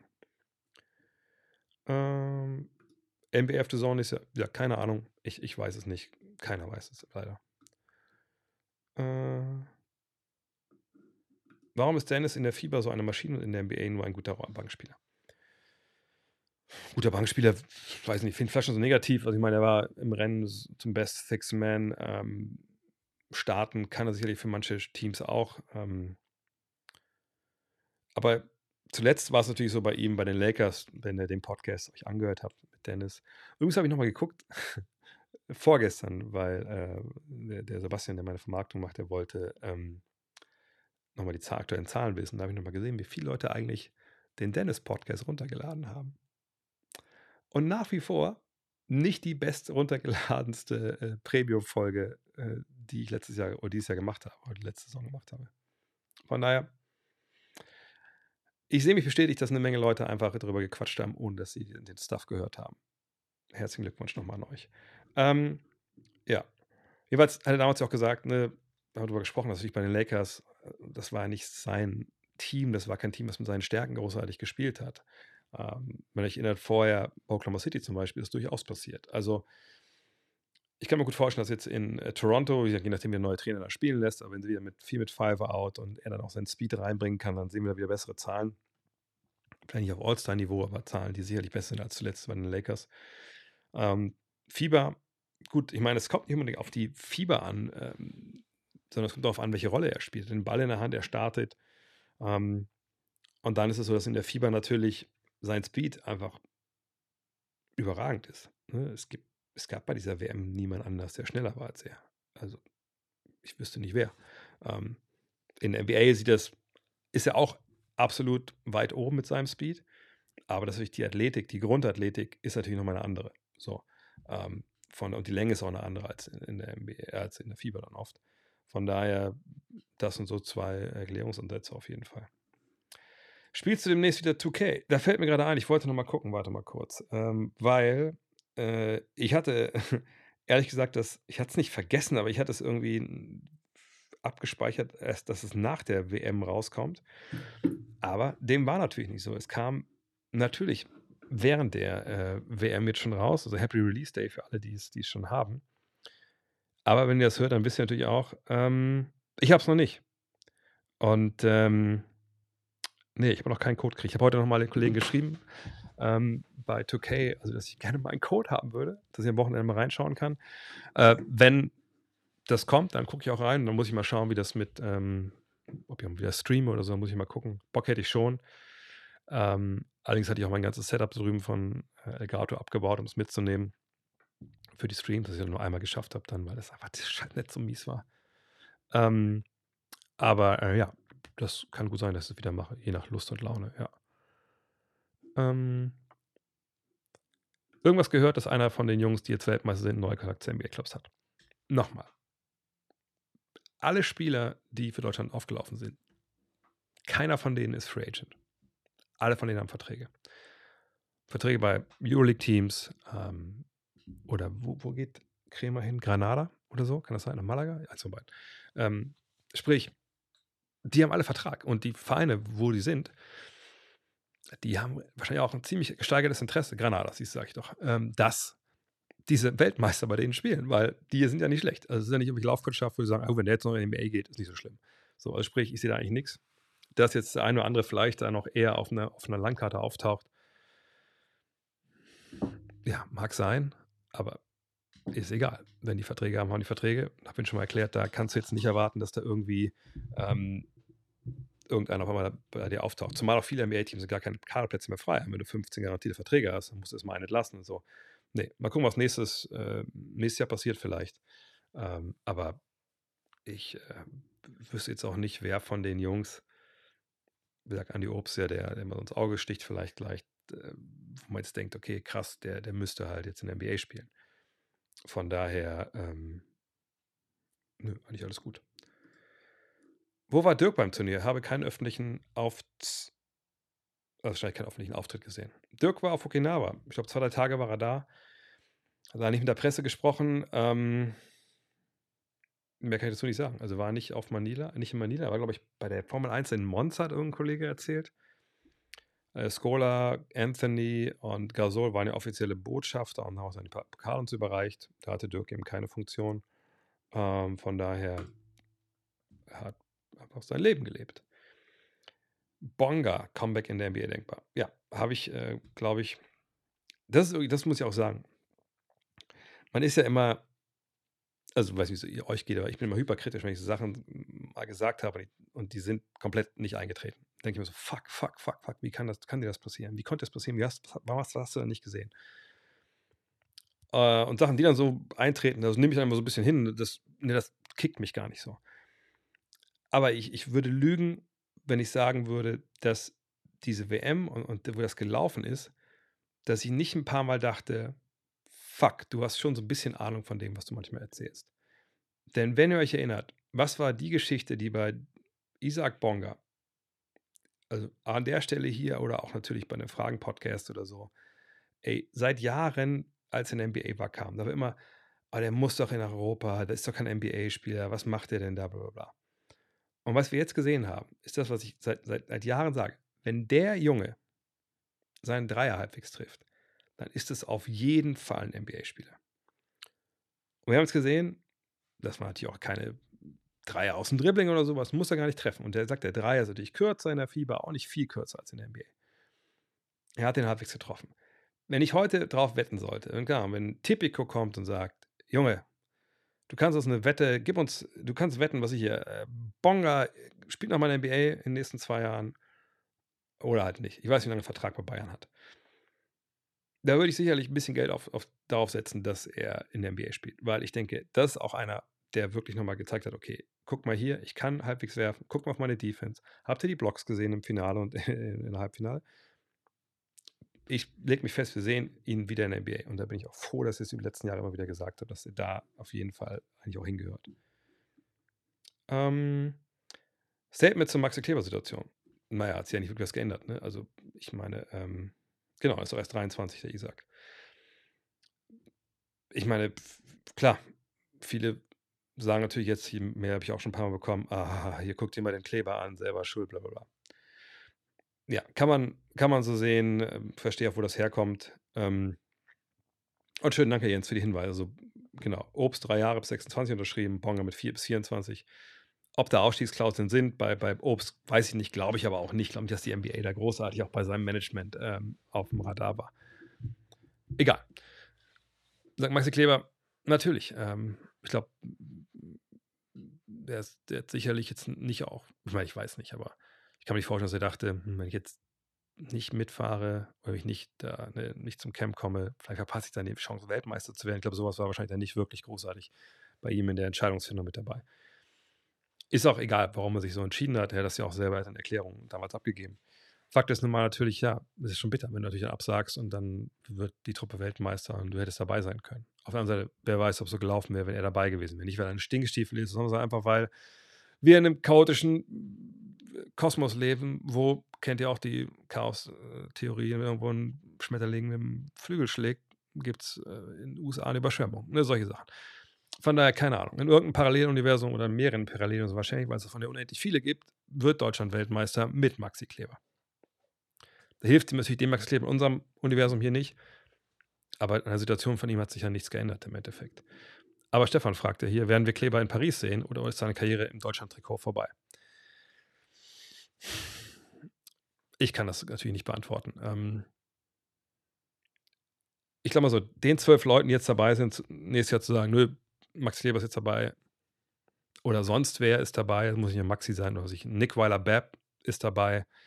Oder so. Das fände ich schon schwer vermittelbar. Also ich würde schon davon ausgehen, wenn nicht irgendwer verletzt ist, dass wir diese zwölf Leute auch nächstes Jahr äh, wiedersehen. Äh, Hartenstein, genau das gleiche. Ich glaube nicht, dass wir irgendeinen von denen, also wenn die zwölf nächstes Jahr spielen wollen, dann spielen die auch. Punkt. Von daher würde ich nicht davon ausgehen, dass irgendwer anders da jetzt zwischendurch reingrätscht. Ähm, würde es sogar ein extra in Gut Next geben über die WM.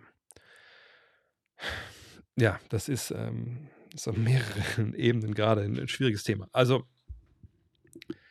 die kurze Antwort ist nein, weil es nicht geht. Ähm, aus mehreren Gründen. Zum einen, ähm, wir haben momentan eh das alles ein bisschen aufteilen müssen. Also, vielleicht kurz zum, zum, erstmal zum Konstrukt, was, was hinter Next halt im Magazin halt steht. Ne, da ist äh, Jan Hironi mit dabei, Sebastian Germann ist mit dabei, meine Wenigkeit. Wir sind die, die quasi tagtäglich damit zu tun haben. Da haben wir eine Batzen an freien Mitarbeitern. Wir haben zwei Grafiker, sogar zweieinhalb mit der Conny noch. Ähm, den Thomas, der alles Schluss liest und, und die ganze Reaktion macht, oder das Redigieren macht und so. Also die ganzen, das halt nicht aussehen, als wenn wir Fünfklässler werden, das schreiben, von den Rechtschreibfehlern und so. Und wir, momentan produzieren wir drei Hefte gleichzeitig mehr oder weniger gleichzeitig. Also wir machen die Preview, das ist meine Aufgabe momentan, äh, mit den Schreibern, die dafür schreiben. Basti und Jan arbeiten an dem schon länger geplant und eigentlich hätte es auch schon draußen sein sollen. Ähm, DBB Special, allerdings nicht über dieses, diese WM. Das konnte keine Ahnung, wie das ausgeht, ähm, sondern über die Nowitzki-Jahre. Da habe ich schon mal erzählt, da arbeiten die seit Monaten schon dran. Das muss leider verschoben werden, weil es dann verschiedene so ein bisschen Schicksalsschläge gab bei uns, aber das ist ein anderes Thema.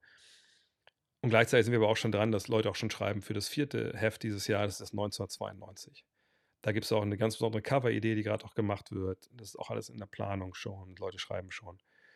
Und jetzt auf einmal kurz auf knapp zu sagen, ey, machen wir was über die WM, ein bisschen schwierig.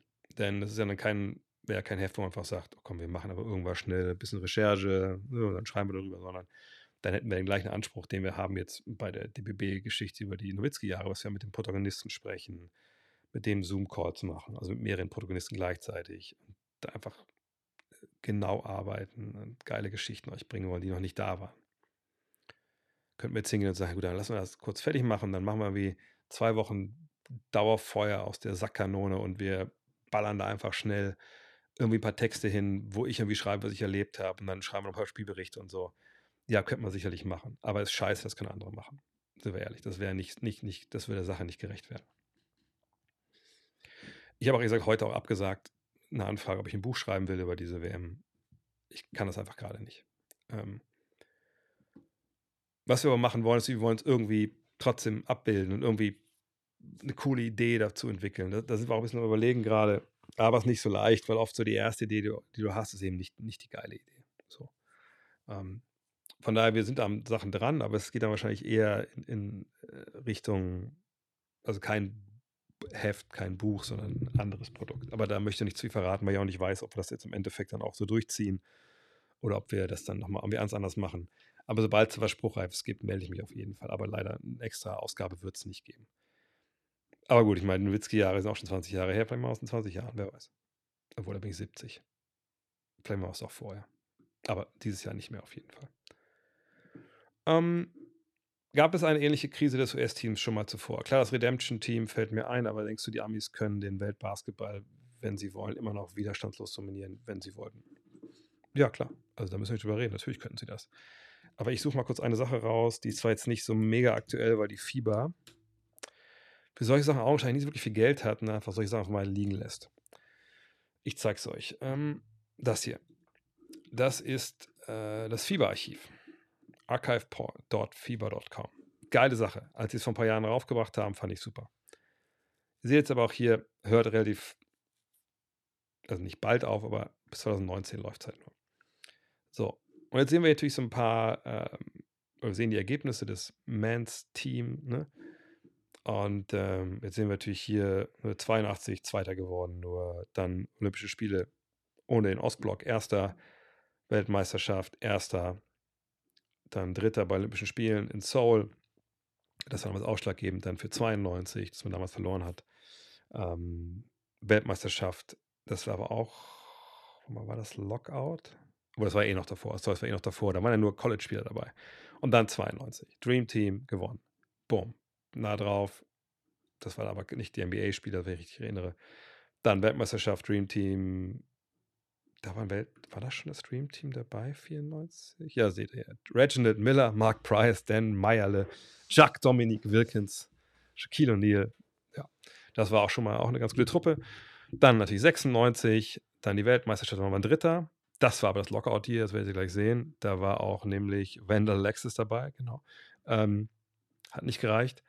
Dann Olympia 2000, ne? Und dann ging es halt los. Das, bevor es zum Redeem-Team kam, ne?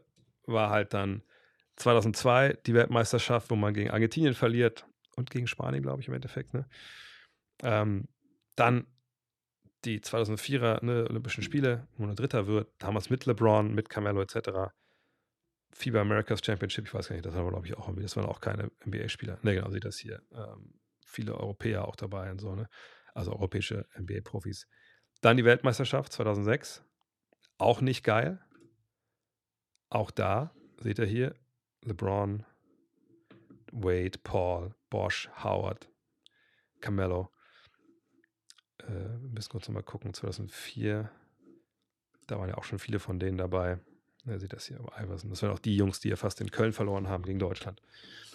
Und dann kommt eben 2008 und da ist das Redeem Team. Und seitdem seht ihr erster, erster, erster, erster, dritter, erster, erster, dann 2019 nicht gewonnen und jetzt.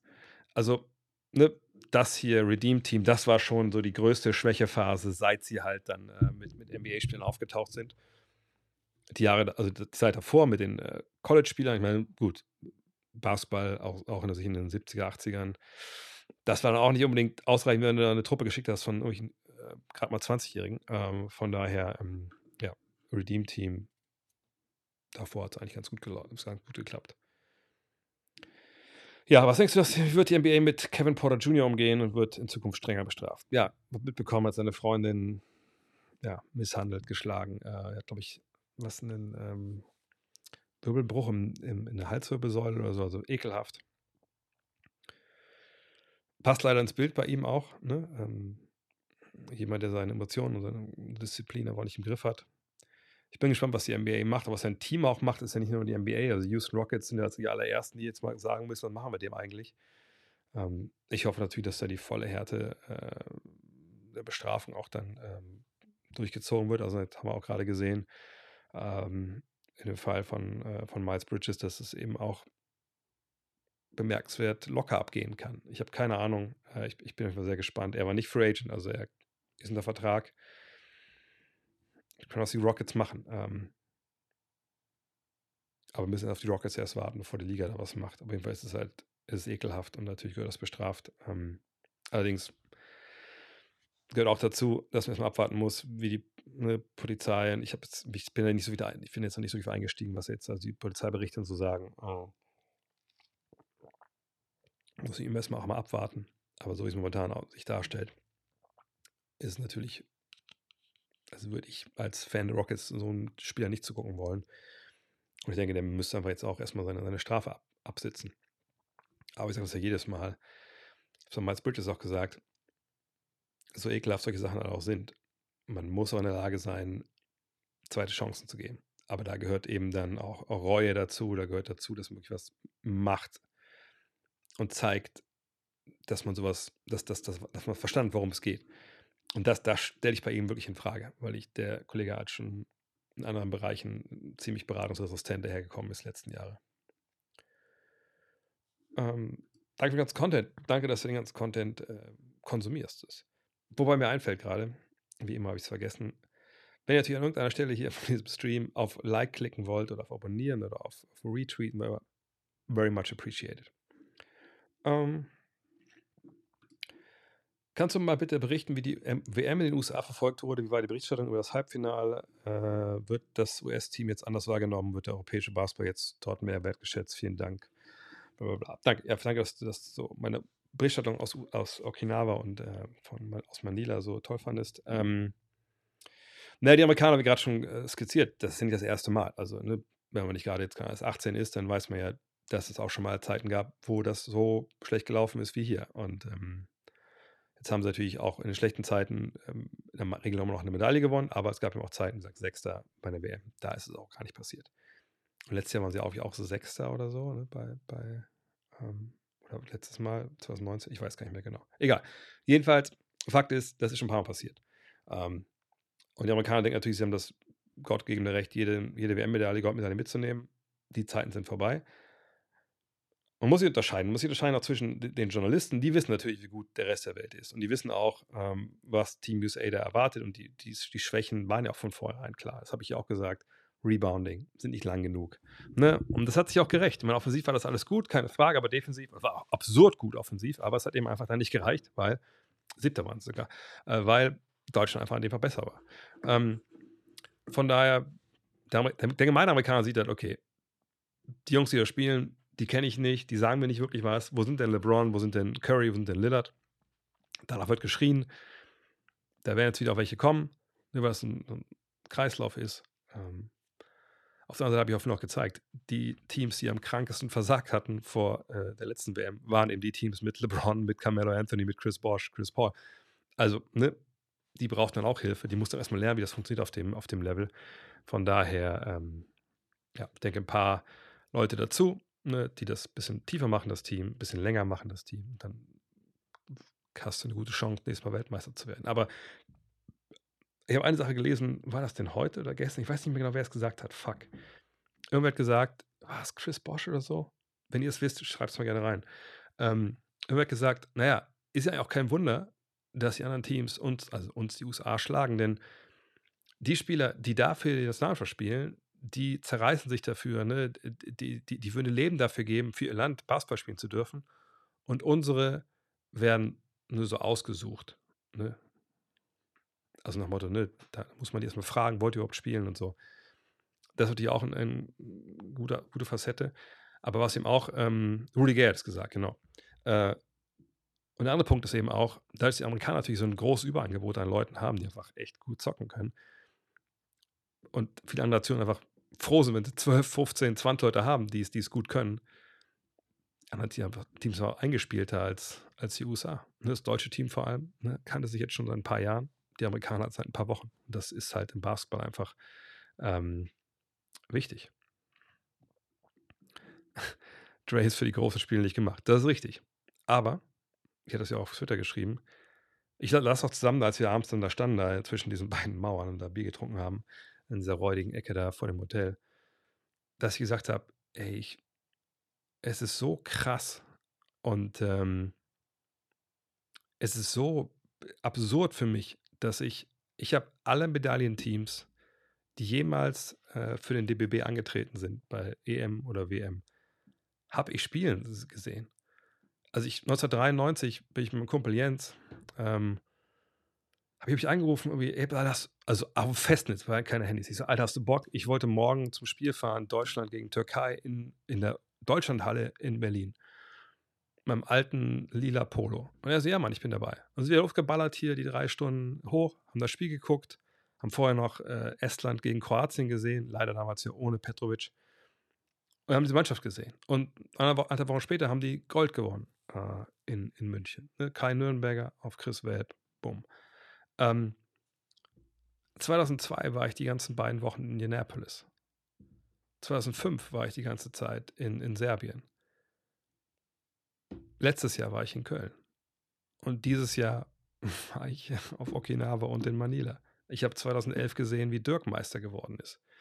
Äh, 2006 war ich nicht dabei bei den Finals. Ähm, ich habe 2008 gesehen, wie sich Dirk für Olympia qualifiziert hat. Gut, dann in China, da war ich auch dabei, aber da haben wir wissen wir ja seit dem Podcast in Your, von den In Your Face Jungs mit Steffen Hamann. Und das war damals auch offenes Geheimnis. Da waren andere Sachen wichtiger als Sport. Ähm, von daher, gesagt, also dass meine Karriere genau diese, diese Zeit überspannt hat von Nowitzki bis jetzt, ist einfach so krass vom Timing her. Und dass ich dann auch noch wirklich immer dann in der Halle war. Und dieses Jahr war es sogar kurz, dass ich auch vielleicht gar nicht zur WM gefahren wäre. Das hat mich echt dann auch so gehittet dann an, nach dem Finale, dass ich einfach so viel Glück habe, in, in, dieser Zeit hier mein, meinen Job zu machen. Paris habe ich noch nicht gebucht. Ähm, also A ist die Vorrunde ja auch nicht ähm, in Paris. Die Vorrunde ist in Lille. Vor ein paar Jahren, als da die EM war, da war ich nicht bei der Endrunde dabei in Lille. Ähm, das war wohl auch nicht so richtig geil. Die haben, glaube ich, in so einem Fußballstadion gespielt oder sowas. Ähm, von daher, ähm, ich weiß ehrlich gesagt noch nicht. Ich weiß auch nicht, wie mein, mein Timing da aussieht. Und wie gesagt, so ein paar Sachen versuche ich gerade umzustellen. Also ich hatte natürlich total Bock mit der Mannschaft. Natürlich habe ich immer Bock, wenn auf so einem Event dann auch demnächst mal dabei zu sein. Allerdings ist auch Olympia ein bisschen was anderes noch. Ähm, mal schauen. Ich weiß ehrlich gesagt noch nicht. Ähm, ist auch nicht so leicht, Akkreditierung zu kriegen, wenn man halt nicht dann wirklich so ein Legacy-Medium ist. Ich bin mir auch relativ sicher, 2008, wenn wir mit der Five nicht dann doch relativ maßgeblich beteiligt sind, dass die Sache mit, mit Chris Kamen passiert, ob wir dann überhaupt eine Akkreditierung bekommen hätten, ehrlich gesagt. Ja, mein Dank gilt auch meiner Frau, sonst wäre ich nicht, äh, nicht bei der WM gewesen, das stimmt. Der Ball ist so klasse, ein absolutes Highlight. Super schnell bestellt.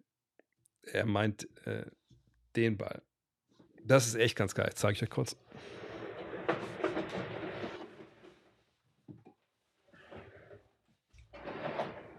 Und das ist jetzt keine Werbung oder so, weil den Ball gibt es auch nicht. Ähm, nicht mehr.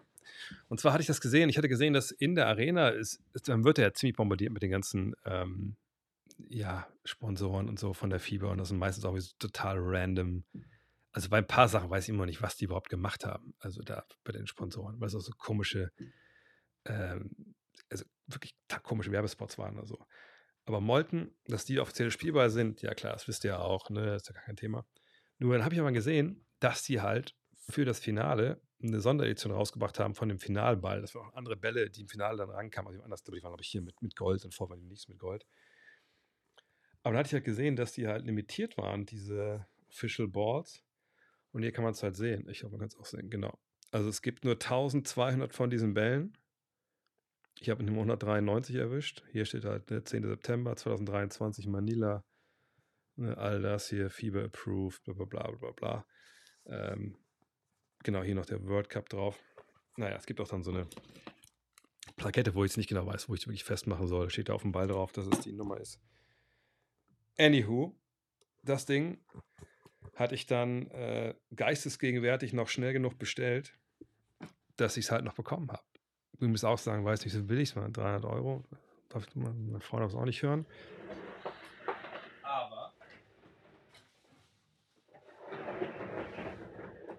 Macht sich gut im Stream und andere Leute versaufen das an einem Wochenende. Von daher, also macht sich jetzt hier auch nicht. Ich muss mal einen besseren Platz nochmal dafür finden. Aber ja, den habe ich mir gegönnt.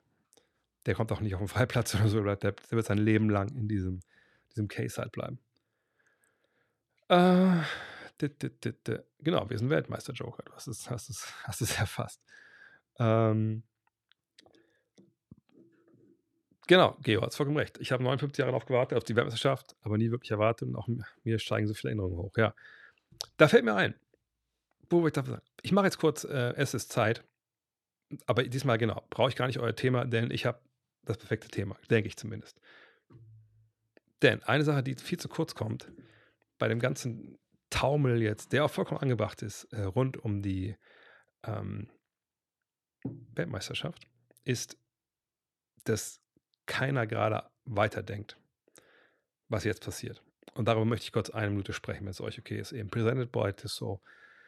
Ich hoffe, ich kriege das eine Minute hin, sonst ist es immer schwer, das noch mehr rauszukicken, aber äh, also auf verschiedene kurzen, kurz, warte mal kurz, wie ist das denn hier? Ich muss so runterziehen. Kleinen Moment, so. Jetzt. Wir sind Weltmeister. Wunderbar, wunderbar.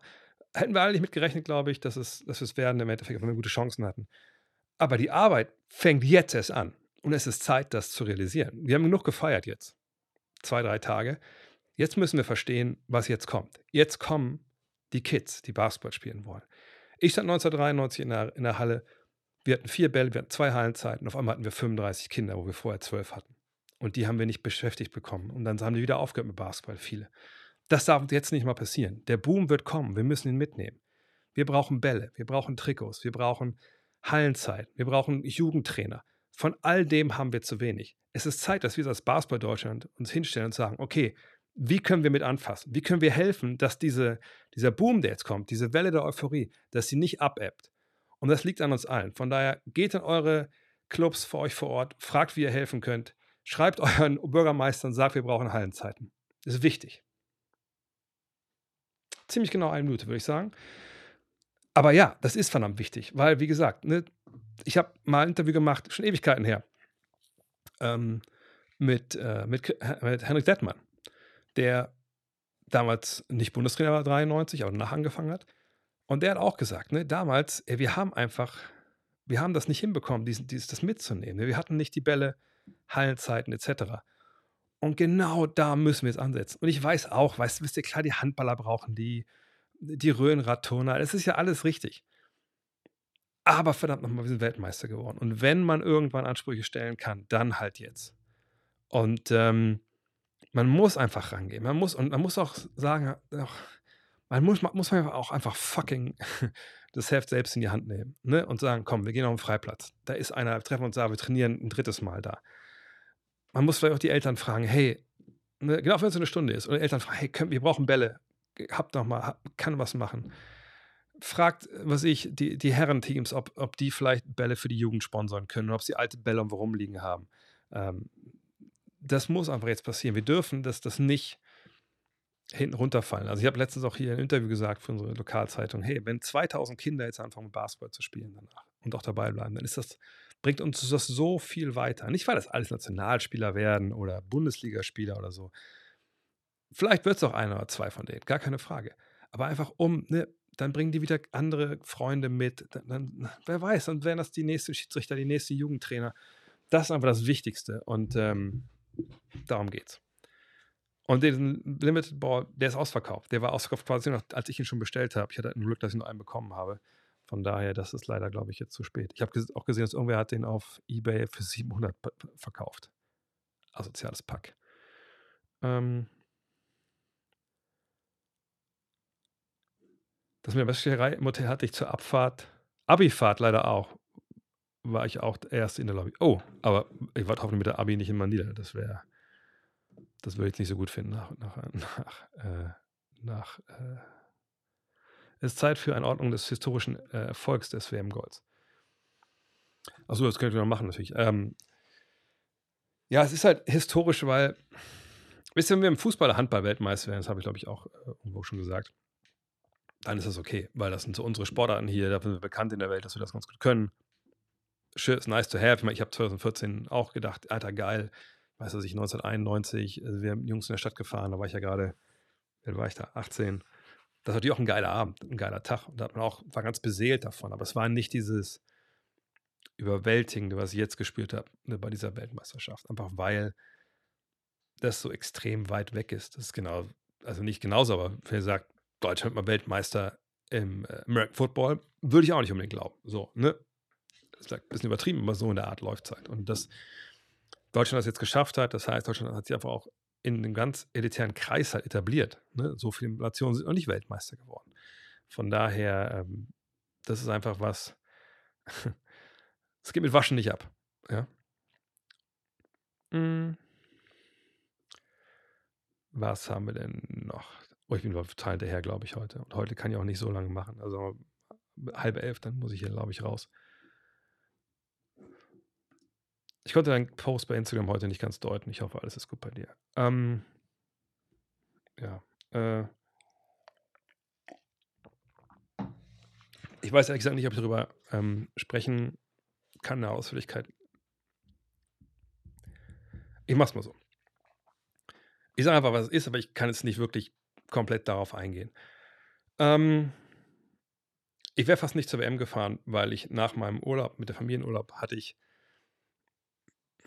so eine kleine Episode, wo sich im Nachhinein rausgestellt hat, dass er wahrscheinlich, äh, das wahrscheinlich ziemlich, also nicht ziemlich krass, aber schon nicht ganz so auf die leichte, leichte Schulter zu nehmende Burnout-Symptome waren. Ähm, ich möchte gerne darauf eingehen, was jetzt genau war. Das ist dann auch ein bisschen privat. Jedenfalls war ich kurz davor zu sagen, okay, fuck, ich kann da nicht hinfahren. Ich, ich muss den Laden dicht machen, weil nach quasi drei Wochen Urlaub war ich halt null erfrischt und null irgendwie in der Lage, irgendwas zu machen, wo ich irgendwie, also wenn ich ein gerings, wenn ich, wenn irgendwas nicht so gelaufen ist, wie es, wie es laufen sollte, bin ich komplett, weiß ich nicht, äh, wie ich es beschreiben soll. Ähm, ich war komplett innerlich unruhig, konnte nicht schlafen, ähm, konnte auch nichts machen tagsüber. Ich war wie gelähmt und, und waren wir komplett durch so. Ohne dass es eigentlich hätte sein dürfen. Weil normalerweise im Urlaub kommen wir im Sommer, setze mich ans Keyboard und es geht los und das, die Ideen fließen so aus mir raus. Aber es war halt null so. Es war genau das Gegenteil. Ah, super dünnhäutig. Und das hat sich im Urlaub nur am Ende dann angedeutet, als wir in Paris waren, dass unsere Tochter einfach mal Einzelsachen mal anders machen wollte als wir. Das direkt irgendwie. Ich weiß nicht, was ich schreiben soll. Ich, ich bin nicht gesnappt oder so, aber ich war irgendwie direkt so, also, wie ich mich eigentlich gar nicht kenne. Meine Frau hat auch nicht. Und da hat meine Frau schon gesagt, ähm, das irgendwas stimmt da nicht. Dann bin ich zur Ärztin hier und um, ist ein bisschen angeguckt, äh, Bluttest gemacht und so. Und das war auch eigentlich alles in Ordnung. Also, ne, ich meine, ich passe ja auch, ich habe auch in den letzten Wochen und Monaten ja einfach super viel Sport gemacht und wirklich auch gut unterwegs gegessen äh, und so. Und dann war halt die Frage, was mache ich? Nehme ich mich, nehmen Sie mich drei, vier Wochen raus? Ähm, oder äh, wie machen wir das? Dann habe ich gesagt, ja, ich, ein bisschen schwierig, mich rauszunehmen, weil ich ja, ich bin ja nicht angestellt irgendwo. Äh, und gleichzeitig ähm, ist ja diese WM vor der Tür. Und dann haben wir das durchgeredet, die Ärzte und ich, und dann meine ich sehr gut, was ich dir vorspreche, wäre natürlich, ich habe dann meinen eigenen Plan, ich, ich bin im Hotel, ich, ich kann zu den Spielen gehen, wenn ich mir denke, heute geht es nicht, dann gehe ich halt nicht hin. Ähm, ne, ich dachte einfach, dass der Tapetenwechsel einfach dieses Selbstkontrollieren, ne, kein, kein Stress zu Hause, sag ich mal im Sinne, was man sagt, jetzt muss ich aber hier aufräumen oder was muss ich mal hier mit das Kind kümmern und so, das habe ich alles eigentlich gehabt. Nicht, dass mich das sonst aus dem Gleichgewicht wirft, aber ich dachte einfach, ich bin in einer sehr kontrollierten Situation, äh, in, einem, in einer anderen Umgebung, die mich einfach vielleicht ein bisschen beruhigt. Und beim Basketball schauen beruhigt mich ja generell. Ähm, Ja, genau, was Rix schreibt. Ne, das ging mir auch so. Ich dachte, so, ey, ich dachte mir so, ey, warum bist du so unruhig? Warum, warum, warum kannst du jetzt gerade nicht hast du irgendwie keinen Bock? Oder man denkt auch immer, irgendwas bei einem ist halt kaputt. Und das ist es ja auch. Und man denkt halt irgendwie, man selber das Problem, aber das, das ist man natürlich nicht. Und da habe ich mit meiner Frau gesprochen und gesagt, okay, nee, ich fahre, ich fahre, ich, ich gucke das. Ich hatte auch Medikamente dabei, die habe ich Gott sei Dank gar nicht genommen. Ähm, und ähm, gleichzeitig war aber auch klar, das ist ja kein Dauerzustand. Ich kann ja nicht einfach nur zwei Wochen, jetzt so drei Wochen dann wegfahren, dann komme ich wieder und dann läuft alles so, wie es vorher war, weiter. Und deswegen habe ich schon vorher mich entschieden gehabt, dass ich mich ganz aus dieser DBB-Ausgabe äh, rausziehen muss, obwohl ich das eigentlich meine Idee war und ich mir sehr, sehr viel daran liegt, dass wir das machen.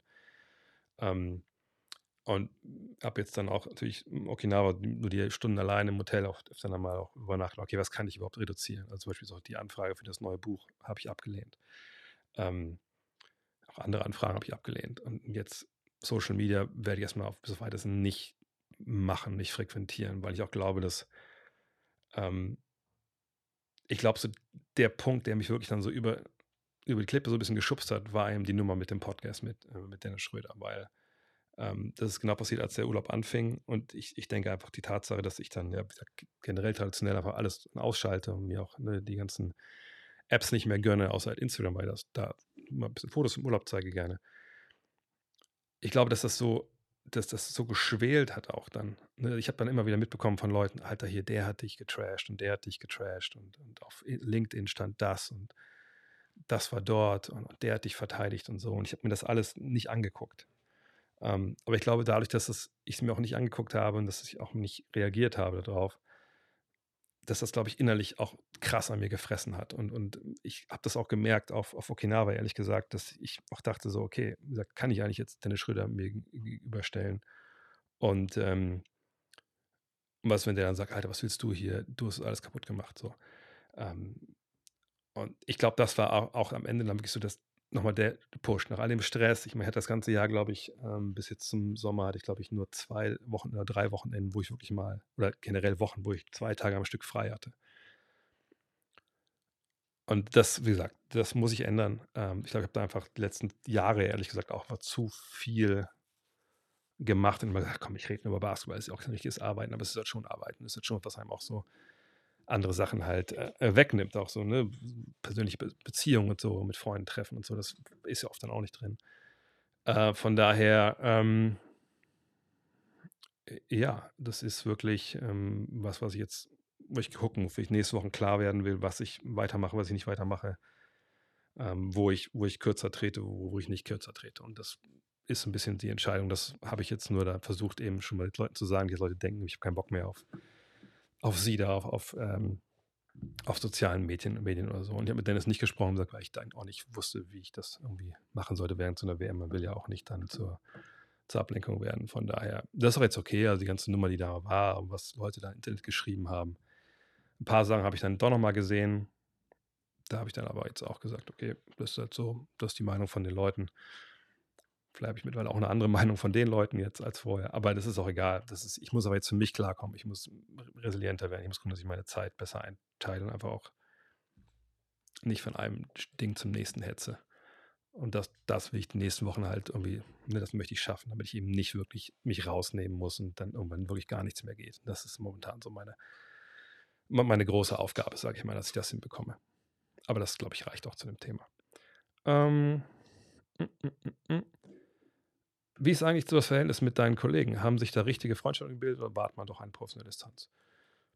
So ein paar Fre Leuten, äh, wirklich echte, echte Freunde geworden über die Jahre. Jetzt habe ich gerade mit Patrick und äh, Pommes Patrick und, äh, und mit dem Flo, äh, die habe ich zum ersten Mal richtig kennengelernt. Ähm, fand ich auch wahnsinnig gute Jungs. Ähm, und das, ähm, ja, äh, hat super Spaß gemacht mit denen. Das hat mir auch sehr geholfen in den letzten Wochen. Ne? Ähm, und äh, ja, gibt auch andere Leute, mit denen ich absolut echt super befreundet bin über die Jahre. Ähm, sind natürlich nicht immer alle bei den großen Turnieren mit dabei. Ähm, aber das ist immer schön, die Jungs zu sehen, auf jeden Fall.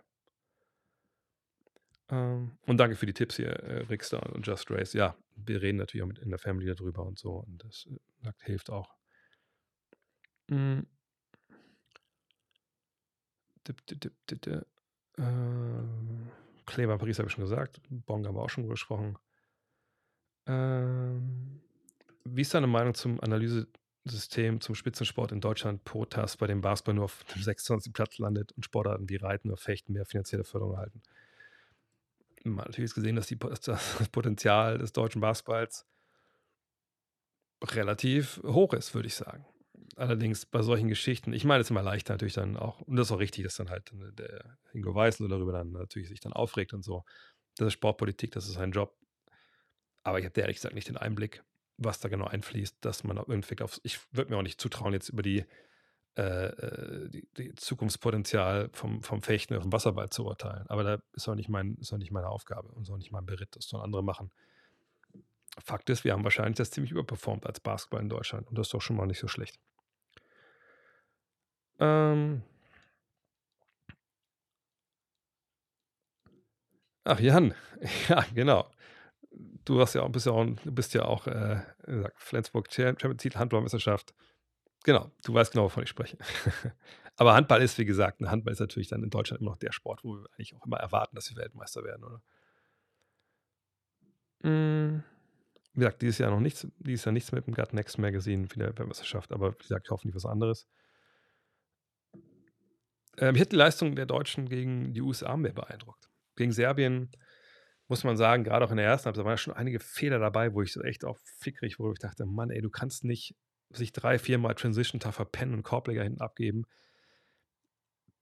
Da kannst du so ein Spiel nicht mehr gewinnen. Aber die Serben haben auch ihre Fehler gemacht. Ähm, von daher hat es im Endeffekt doch gereicht. Aber das Spiel gegen äh, USA, wenn es wenn es wie Schach wäre, wo es was gibt, diese Elo-Rating geben würde, ähm, äh, da muss ich sagen, war das Spiel natürlich gegen, äh, gegen die USA ein viel höheres Rating als das Spiel gegen Serbien. Welches ist die niedrigste Trainerlizenz, die man in NRW machen kann? Ich blicke da nicht durch. Und was hättest du für Erfahrungen auf Trainerlehrgängen? Wie liefen die ab? Ich weiß ja nicht, wie das jetzt in NRW ist. Ich glaube, früher war es die C. Ich weiß, in, in Niedersachsen gab es früher die C-Lizenz, war das niedrigste, aber es gab irgendwann so eine D-Lizenz, die man machen konnte, so einen Sonderlehrgang mal für ein Jahr, um so die Hürde ein bisschen kleiner zu machen. Aber Trainerlänge war ich natürlich auch. In der Regel sind das mehrere Wochenenden, wo man hingeht und dann haben sie dann verschiedene, ähm, ja, sag ich mal, äh, Dozenten da, die dann bestimmte Sachen ähm, einem erklären. Man muss in der Regel auch mitmachen. Ne? Man hat ja keine Mannschaft da, sondern man ist selber quasi die Mannschaft und dann erklären die Coaches dann halt, die erfahrenen Coaches, wie zum Beispiel wie du einen Pressbreak machst oder welche anderen Geschichten.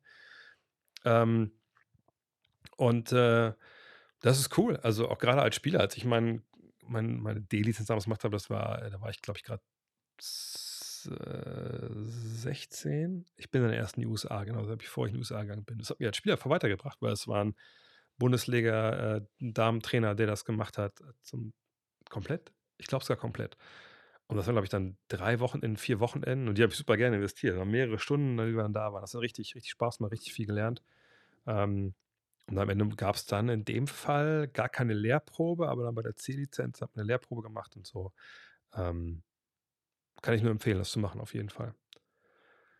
Äh, dachtest du, dass beim Streit zwischen Thais und Schröder zu einem Bruch kommen könnte? Nee, ich hätte eher gedacht, dass es zwischen äh, Schröder und ähm, Go äh, Schröder und äh, äh, Gordy Herbert zu einem Bruch kommen könnte. Aber das hat, äh, da hat der Dennis was krass gesagt. Ich weiß gar nicht, ob es in der Doku war oder auf einer Pressekonferenz hat gesagt, hey, dass Coach sich nach diesem Disput in der Auszeit bei mir entschuldigt hat dafür, dass er mich angefasst hat. So, das habe ich ihm ganz hoch angerechnet. Und ähm, das zeigt ihm auch die Beziehung, auch die, dass Gordon Herbert wusste, wie er Leute anfassen muss. Und das war wahrscheinlich sehr wichtig. Aber zwischen ihm und Thais, da habe ich, nicht, äh, hab ich nicht gedacht, dass da was passiert. Welche Rolle spielen strengere Fieber-Doping-Regulierungen bei der Entscheidung von US-Athleten auf Fieberturnieren anzutreten? Wie ist es bei Olympia? Ähm, ich glaube nicht, dass das eine großartige Rolle spielt. Aber man muss natürlich schon bewusst sein, dass wenn man ähm, zur Nationalmannschaftskader angemeldet wird, der JK schreibt ja auch, ich hatte, du hattest ja mal diesen mega nice Podcast zum Thema Doping, ja, den könnt ihr auch abrufen, ist ja auch frei empfangbar für alle gewesen. Also wenn du dich anmeldest für, äh, wenn du in der Nationalkader bist, dann meldet dich, deine Verband meldet dich an, da bist du ein Jahr in diesem Testpool der NADA-WADA. Also dann testet dich nicht nur deine Liga, ne, das ist ja, wenn du BBL spielst und du bist kein Nationalspieler, testet dich ja auch nicht die NADA, sondern testet dich eben die, ähm, Genau, Nowitzki hat recht. Das hat der Dennis in der Kabine gesagt mit Gordon Herbert. So. Also dann teste dich, wenn du in der BWL spielst, teste dich halt dann nur die Liga, also diese normalen Wettkampftests. So. Also Klassiker hast gespielt, musst dann auch zum Dopingtest. Ähm, aber wenn du halt im Nationalkader bist, dann bist du auch gleichzeitig auch in diesem Whereabouts-System. Das heißt, du musst dann angeben, jeden Tag, wo du bist, bla bla bla, und wenn der Tester dich auch findet. Sprich, ähm, klar, wenn du da mitspielst, dann beim Team USA und du bist NBA-Profi, dann musst du da auch durch, dass du dieses Whereabouts-System über dich ähm, halt ergehen lässt. Und wenn du natürlich dann jetzt nicht nur WM spielst, sondern auch Olympia, dann noch zwei Jahre. Ähm, ich kann mir vorstellen, dass es Leute gibt, die darauf keinen Bock haben, die sagen, ach komm, ey, ganz ehrlich, das muss ich warum, warum soll ich das machen? Ich habe schon eine Goldmedaille gewonnen, das mache ich nicht normal. Ähm, aber es ist ja, ich sage nicht die Fieber-Doping-Regelung, sondern die, die WADA-NADA-Regelung oder USADA in dem Fall. Ähm, am Ende des Tages kann ich da nicht, natürlich nicht, nicht reingucken in die Köpfe, aber dass Leute jetzt denken, ich will lieber ein bisschen, noch ein bisschen mehr dopen, ähm, würde ich aber mal naiverweise sagen, dass das nicht unbedingt der Grund ist. Hätte alles anders ausgehen können, wenn Deutschland gegen Lettland verliert, hat, hat Gordy alles richtig gemacht. Ich glaube alles nicht, weil sonst hätte man gegen Lettland nicht fast verloren. Ähm, ich glaube, da ist ein Fehler passiert. Ähm, also je nachdem, wie man es jetzt sehen will. Ich glaube, ne, also dass dann der Ball nicht in Lopus ging, so wie er eigentlich hätte gehen müssen, dass, dass, Dür, äh, dass Dennis bisschen überpaced hat. Das kann man natürlich jetzt dem Trainer anlasten. Allerdings, wenn der Spieler es nicht umsetzt, was du ihm sagst, ist auch schwierig. Aber da ist ein Fehler passiert. Sonst wäre das nicht so knapp geworden. Wer jetzt gemacht hat, das muss man an anderer Stelle diskutieren. Das ist auch schwer von außen zu bewerten, aber da sind Sachen schiefgelaufen. Das muss man ganz klar sagen. Also, und ich denke, dass der Trainer da auch nicht hundertprozentig fehlerlos war. Aber es ist okay. Alle haben Fehler gemacht. Die Amerikaner, die Serben, Svetislav Pesic, Steve Kerr hat Fehler gemacht. Alle haben Fehler gemacht. Und ähm, und in dem Fall auch äh, Gordon Herbert, klar. Ähm, ist Franz Wagner das Next German Wunderkind? Ja, ich weiß nicht, ob ich ihn ein Wunderkind nennen muss, aber ich glaube, es gibt ganz, ganz wenig Menschen auf der Welt, die das können, was Franz Wagner kann. Also wenn wir seine Fußarbeit angucken, sein Transition Game, die Art und Weise, wie er mit was mit 2,8 Meter zum Korb geht, das haben wir noch nicht oft genug gesehen. Also nicht oft, nicht oft genug haben wir es auch nicht gesehen, aber das haben wir noch nicht oft gesehen und nicht nur in der Geschichte der, der NBA, sondern äh, Geschichte in Deutschland, sondern in der Geschichte von der NBA auch. Ähm, nochmal, er wird mehrfacher All-Star werden. Äh, mal gucken, wo die Reise dann ultimativ hingehen kann. Aber German Wunderkind ist ja ein ehemaliger Spitzname von Nowitzki.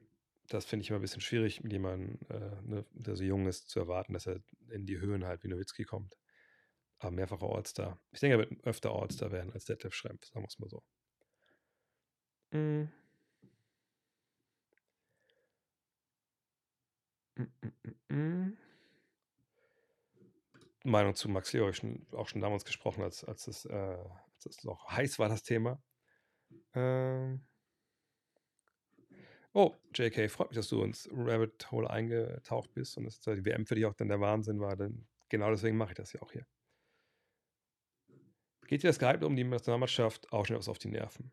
Nö, ehrlich gesagt nicht. Ich meine, ich finde schon, dass natürlich dann manchmal Leute übers Ziel hinausschießen. Ähm, und natürlich auch ein bisschen verklärt werden, aber es ist halt so. Das ist immer so. Äh, und es gibt wahrscheinlich keinen besseren Grund, als Weltmeister zu werden. Nur deswegen auch das Thema natürlich hinten von eben von jetzt es ist Zeit. Also das ist jetzt nicht so, dass es alles gut ist und alles perfekt ist und jetzt haben wir Weltmeister, jetzt haben wir es jedes Mal. Ähm, sondern jetzt müssen wir da weiterarbeiten. Ne? Und, aber mein Gott, das muss nicht immer alles, alles am Tag danach direkt schon passieren, aber das muss man sich halt bewusst, muss man bewusst sein. Ähm, achso. Auf der anderen Seite wird kein europäischer Verein seinem Spieler die einmalige Chance, in die NBA zu gehen, verwehren, wenn es darauf ankommt. Doch, natürlich, 100% werden ihm das verwehren. Europäische Vereine sind nicht, ähm, sind nicht irgendwelche, äh, wie soll ich sagen, karitativen Einrichtungen, die ja froh sind, wenn einer von ihren Spielern in die NBA kommt. Auf gar keinen Fall. Ähm, was hätten die Bayern davon, wenn sie jetzt Andreas Obst sagen? Also, okay, du kannst gerne in die NBA gehen. Da haben sie nichts von. Sie kriegen keine Kompensation, kein Geld, keinen Spieler. Sie mindern ihre Chancen auf eine erfolgreiche Euroleague-Saison. Dass man, wenn nächste Saison wieder ein Angebot kommt, dass man sich irgendwie einigen könnte, dann auch mit dem Verein wegen Ablösesumme, Das kann gerne sein, aber kein Spiel, kein Verein lässt einfach einen kranken Leistungsträger einfach so ziehen, wenn er noch drei Jahre Vertrag hat. Das macht keiner. Und da ist die NBA auch nicht so, dass man jetzt denkt, da können wir dem Spieler die, die, ähm, die, die Chance nicht verwehren. Also mindestens gibt es eine Ablösesumme. Hm, wer probiert den schönsten Dreier? Momentan Clay Thompson, das sage ich ja schon immer. Aber Bogdan Bogdanovic ist nicht so weit hinten dran. Wo habe ich früher gespielt und wie hast du dich auf ein Game vorbereitet? Also in der Höhe ging es hinauf bis äh, zweite Bundesliga in Wolfenbüttel. Ähm, auf Spiel vorbereitet, nur als ich noch gespielt habe, damals zumindest, da gab es ja nicht unbedingt ähm, jetzt äh, technische Errungenschaften wie jetzt, also mit Kopfhörern aufs Feld zu laufen. Da hätte man ein ziemlich langes Kabel haben müssen, noch in die Stereoanlage. Ähm, hm, spätestens mit dem Korblegerkreisel wäre das ein bisschen, ein bisschen schwierig gewesen. Ähm, von daher man ist damals einfach zum Spiel, man hat im Auto ein bisschen Musik gehört. Ich habe versucht, mal Sachen zu visualisieren, äh, mir vorher so im Kopf durchzugehen, ne, welche Situationen es gibt, ähm, versucht dann diese Shots ein bisschen zu nehmen im Spiel, ähm, also beim Aufwärmen. Aber da war nicht viel mit irgendwelchen großartigen. Ich habe immer sehr früh gedehnt, also früher als andere. Ähm, ja, das war's so. Ähm, was sagst du zu Boris Simonic, der eine Niere verlor? Schon was gehört im Sommer mit einer Bassverletzung. Bitter. Also, witzigerweise war ein Running Gag bei uns äh, in dem Journalistenchor, das sagt wurde: Alter, wenn wir aus Manila rauskommen, wir haben noch, keiner hat für uns hat eine Niere äh, rausgenommen bekommen, dann läuft's. Und dann, tja, war es für Boris Simonic ein bisschen anders, äh, makabererweise. Ähm, ich habe sowas noch nicht gehört, ehrlich gesagt. Super bitter äh, glaube ich, war zehn Tage im Krankenhaus in Manila. Also absoluten Respekt vor dem. Ich hoffe, dass er irgendwie wieder, irgendwie wieder äh, spielen kann. Aber ich glaube, das ist sogar relativ. Obwohl, was habe ich gelesen? Ich glaube, also, er kann wohl wieder spielen irgendwann, aber ähm, hoffen wir mal das Beste. Wie stehen die Chancen für die Nationalmannschaft bei den Olympics deiner Meinung nach gegen US-Team mit LeBron und Co.? Wie gesagt, von LeBron hätte ich gar nicht großartig die Angst, sondern es geht um die Big Men, die da mitspielen. Und ähm, hat ja auch gesehen am Ende vom Spiel gegen die USA, als dann Jaron Jackson Jr. Ähm, nicht nur alleine da unten rumstand und der Rest hat so ein bisschen draußen mit den Armen gewedelt, sondern dann wurde auf dem Flügel auch nochmal Druck ausgeübt. Da war es dann problematisch für Deutschland, das zu scoren. Von daher, wie gesagt, wenn du halt ein, zwei Shotblocker dazu noch holst oder ein bisschen längere Spiele, dann wird es halt wahnsinnig schwierig. Ähm, auch weil du natürlich draußen mehr Druck machen kannst und am Korb eben dann die Hilfe steht. Also die Chancen wären nicht gut. Ähm, da würde ich dann wirklich sagen, wenn wirklich eine Anthony Davis dabei ist, ähm, KD oder so, dann würde ich sagen, dass die Chancen von zehn Spielen, dann sind es wahrscheinlich wirklich nur ein, zwei Spiele, die man dann von zehn Spielen gewinnen würde. Ähm wie gesagt, Dirk war in Monza. Ich meine, es ist ja nicht unbedingt Katzensprung äh, aus Dallas oder aus Europa. Ich weiß nicht, ob vielleicht da andere familiären Ver Verpflichtungen gehabt und, und, warum muss er denn da sein? Ich meine, er war auf Okinawa, wie gesagt. Ähm, immerhin. Äh, was haben wir denn noch? Ich roll. Äh, hat Bong etwas von Clyde the Glide Drexler? Nein. Gar nichts. Ganz anderer Spielertyp. Äh. Was gibt's denn noch? Äh, äh, einige viele Fragen sind schon doppelt und dreifach, deswegen scroll ich da mal drüber. Äh, wie gesagt, den Ball habe ich bei Molten bestellt, aber wie gesagt, den gibt es einfach nicht mehr. Heute wurden Härtregeln für die Ruhezeiten der Starspieler bekannt gegeben, also für, ne, für ähm, wie heißt es? Load Management. Adam Silver hat dazu gerade eine Pressekonferenz. Jetzt gerade nochmal. Was hältst du davon? Im Fußball gab es schon lange die sogenannte Rotation. Ja, die NBA hat natürlich ein Problem mit, ihren, mit, ihrer, äh, mit dem Load-Management. Ne, Fans hunderte Euros bezahlen für, für die Karten und dann sind halt die Stars nicht dabei. Das ist mies. Wir haben es selber erlebt letztes Jahr mit dem Trip. Oh, die Trips. Erzähle ich gleich was. Ähm, als wir in Orlando waren, dann hat einfach Antetokounmpo nicht gespielt und äh, in Miami hat eben Jokic nicht gespielt. Das ist natürlich dann immer scheiße. Wenn du da bist, hast Geld bezahlt, dann siehst du die besten Spieler nicht. Doof.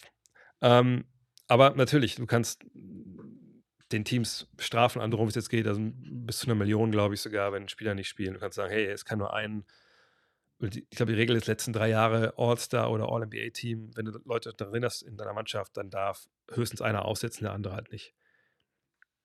Das kannst du alles reglementieren, wie du willst, aber am Ende des Tages, wenn die Spieler aussetzen und wenn die, die Besitzer sagen, pass auf, eine Million, fuck it, ich bin Milliardär, der sicher Junge ist frisch demnächst, was willst du dann machen? So, also man kann es natürlich immer versuchen, irgendwie zu sanktionieren und so. Am Ende des Tages, wenn es halt dann so ist, dann ist es halt so, dann setzen die halt aus und das ist halt scheiße so. Ähm, ich finde gut, dass die Liga das adressiert und versucht, das noch mehr zu bestrafen. Aber im Zweifel, wenn jemand denkt, er hat, ähm, er hat was davon, wenn ein Spieler nicht spielt, dann werden es weiterhin machen lassen. Rotation im Fußball, ja, die gibt's. Aber ähm, im Fußball ist es vielleicht etwas anderes, weil klar möchten wir alle, was ich, wenn wir jetzt äh, ich weiß nicht, also, wen, welchen Spieler würde man gerade gerne sehen? Gut, wenn Messi sitzt in den USA und, und Ronaldo ist auch nicht mehr da, aber was ich, wenn du halt jetzt ich, Kevin De Bruyne sehen willst und der ist jetzt verletzt oder der spielt nicht, weil er rausrotiert, natürlich doof. Ähm, aber es ist immer noch Fußball. Du siehst halt immer noch elf Mann. Du siehst nicht diese einen brillanten Könner. Das ist im Basketball schon noch ein bisschen mehr wert, denke ich mal. Ähm, wenn halt LeBron fehlt und, und, wenn halt Steph Curry fehlt, dann äh, fehlt da wirklich was. Äh, von daher, ja, schwierig.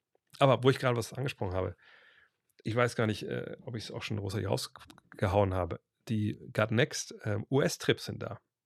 Und wenn ihr wollt, kann ich euch gerne mal durch die Trips durchführen, weil die sind online seit, seit gestern. Ich glaube, es sind auch schon die Hälfte der Plätze sind sogar auch schon weg. Mhm. Wenn ich TR Germany richtig verstanden habe. Das ist ja das Reisebüro, mit dem ich das mache. Ich zeige einfach mal, wie die, wie die Trips aussehen, wenn das für euch okay ist. Ähm, hier nämlich. Das ist die Seite. Ähm, also TR Germany, ich kann es mal, ich poste es mal rein. Ähm, pergermany.com. Das ist das Reisebüro. Da machen, seit zehn Jahren machen wir diese Trips und ich habe halt vor ein paar Wochen ähm, das denen schon äh, geschickt. Ne? Und dann mussten die natürlich schauen. Kriegen sie die Flüge, wie viele Plätze kriegen sie äh, äh, ne, nebeneinander und so. Das sind ja alles nur so Geschichten. Und dann jetzt drei Trips sind, sind da rausgekommen. Und zwar zuerst den in New York ne, 2.2. bis 11.2. Drei Spiele der Nets, zwei der Knicks, Golden State, aber ich gehe mal auf die Reise. Man kann nämlich draufklicken, dann sieht man die ganzen Highlights. Michael ist der Mann, der das alles macht. Ein guter Mann, könnt ihr anrufen. Wenn ihr euch Fragen habt, ne, nach dem Motto, kann ich mit, kann ich auch nur auf ein Dreierzimmer, kann ich alleine mitfahren, ich, ich, was ich, ich brauche Flüge aus einer anderen Stadt und so, das geht alles. Und wir sehen es hier. Wir sehen ja die folgenden, kommen halt hin, Tag frei, erstmal mal ankommen, dann am nächsten Tag direkt Lakers gegen Knicks natürlich sehr, sehr geil. Ähm, man kann auch individuell die Tickets noch, ähm, obwohl das, das Spiel ist nicht, ist nicht drin, weil es teuer ist, aber man kann natürlich noch äh, die dazu buchen. Geht natürlich auch. Dann gibt es ein Tour Madison Square Garden, das wird, glaube ich, ganz geil. Ähm, ne, Habe ich gerade schon mal gemacht, die ist echt, echt ganz cool. Ähm, dann Brooklyn Nets gegen Golden State, das wird natürlich sehr, sehr nice. Ähm, dann Brooklyn gegen Dallas, das sehen wir dann natürlich auch. Ähm, zum einen Max Kleber, aber zum anderen auch äh, Luka Doncic vor allem. Und sogar nochmal mit dem Tag Pause. Da hoffe ich natürlich, dass ich vor allem auch mit, mit Maxi sprechen kann. Ähm, dann gehen wir zusammen in die Beer Authority. Das ist direkt neben unserem Hotel, so eine coole Sportsbar. Da sind Live-Spiele. Da setzen wir uns schön hin und ballern uns ein. Nicht, nicht grotesk, aber das wird, glaube ich, ganz nice. Und dann weckt er beim Yama. Ich weiß, sind denn Julius und so auch zu dem gleichen Zeitpunkt da? Ich weiß es nicht. Wenn ja, kann es gut sein, dass wir mit denen treffen. Julius war ja lange Jahre lang auch bei uns dabei, ähm, aber auf den Trips. Naja, dann den zweiten Trip, dann im März, Anfang März, ein bisschen wärmer, das ist ganz gut, äh, nach LA. Und da sehen wir zum einen hier Jokic, was natürlich nice ist. Ähm, dann ist auch mal die Chance, dass man hier zu den äh, LA Kings und so gehen kann, wenn da Spiele sind. Kann man dazu buchen. Ähm, ich spiele auch noch drei weitere Male hier. Das habe ich schon ein paar Mal gemacht, ist eigentlich immer ganz geil. Dann Lakers gegen Oklahoma City mit SGA, mit Chad Holmgren. Tag freien Verfügung. Dann bietet sich mal an, vielleicht mal nach Santa Monica zu fahren, da bis am, am, am Venice Beach zu zocken. Sacramento Kings. Ach, Identity-Termin, ja, siehst du mal. Ähm, dann im Hotel abends bisschen, bisschen, bisschen Spiele gucken. Donnerstag bietet sich ja an, TNT-Games, TV, bisschen snacken, bisschen Lebensabend genießen dann freien Tag und dann Milwaukee mit Janis hoffentlich, dann die Clippers gegen die Bulls, Clippers gegen Bucks. Wie gesagt, lohnt sich auf jeden Fall, dann geht es zurück. Und dann der Trip, der vergangenes Jahr auf jeden Fall ähm, der MVP war, eben der Florida-Trip. Steht hier auch. Es war der herausragende Trip 2023. Da sagt, alle fanden es halt unfassbar geil. Ähm, diesmal geht es dann aus München, nicht Frankfurt, weil es halt, halt zum ersten Mal ein Trip seit Ewigkeiten, der in den Ferien liegt. So, von daher müssen wir mal gucken. Aber ist egal. Flüge hat er klar gemacht. Nach Miami aus, aus München. Das ist ja mit Lufthansa kein Problem mit den Zubringerflügen. Dann erst ähm, Miami gegen die Pelicans. Hoffentlich dann mit Zion und so. Ich gucke ja immer, dass die Spiele halt geil sind. Dann Miami gegen Cleveland. Immer ein Spiel, was es wert ist, sich anzugucken. Ne? Donovan Mitchell hoffentlich mit Evan Mobley dann in Bestform. Dann auch Golden State. Zweimal Golden State. Ist Back-to-Back. -back. Hm. Aber ich habe ein gutes Gefühl. Ähm, und dann Tag frei. Und dann geht's. Also, wir sind schon Orlando hier, genau. Wir sind schon Orlando. Tag frei. Orlando gegen die Clippers. Orlando gegen die Grizzlies. Dann ja auch wieder mit John Morant hoffentlich. Ja, und dann geht's zurück. Und ist einfach so ein nicer Trip, weil ähm, März ist einfach auch wahnsinnig warm schon in, ähm, in Miami. Das ist halt nicht so wie in LA. In LA hat man vielleicht mal 20 Grad oder so und da hast du halt immer noch 25 Grad, 30 Grad, kannst an den Strand gehen. Letztes Jahr war das halt ultra nice. Auf jeden Fall gehe ich auch wieder mit Manatees äh, schwimmen, wenn wir in Orlando sind und so. Also wenn ihr da Bock habt, checkt's aus. Wie gesagt, trgermany.com. Ähm, ich freue mich drauf. Es wird richtig, richtig nice. Oh, habe ich schon alle Fragen hier durch? Aber das kann nicht sein. Ich gehe nochmal zurück. Ich habe nämlich, ach nee, ich bin runtergescrollt, weil ich was reingeschrieben habe. Ich dachte schon. Ähm, äh, ah, hier. Ähm, wer ist aktuell verheißungsvoll als Jugendnationalspieler? Weiß ich ehrlich gesagt nicht. Äh, dafür gucke ich das zu wenig. Ähm, aber es gibt ein paar Namen, die einfach wirklich sehr, sehr interessant sind im Endeffekt. Und als ich da nach dem Finale mit, äh, mich mit Dave Hein und das ist sagt, sein Brett Dave ist ein sehr großer Experte, was die Jugendturniere angeht, meinte er auch, das kommt so viel nach und hat ein paar so Namen genannt, aber wie gesagt, das, ich tue mir immer schwer, das weiterzugeben, weil ich mir denke, dann wächst der Druck da und alle denken, oh, dann, wenn das dann nicht schafft in die NBA, das ist eine Wurst und so, habe ich manchmal keine Lust drauf. Wie gesagt, Kerr, für Halbfinale nach der Halbzeit keine Plays for Bridges laufen lassen, der war on fire. Hm, ja, die haben ja eh relativ wenig, sage ich mal, Plays äh, in dem Sinne laufen lassen für einen Spieler. Ähm, sondern ähm, das sind ja oft so Sachen, wo man natürlich versucht, fünfte Spieler in eine gewisse Situation zu bringen und dann gucken, was rauskommt. Dass Bridges da jetzt großartig, äh, sag mal, ähm,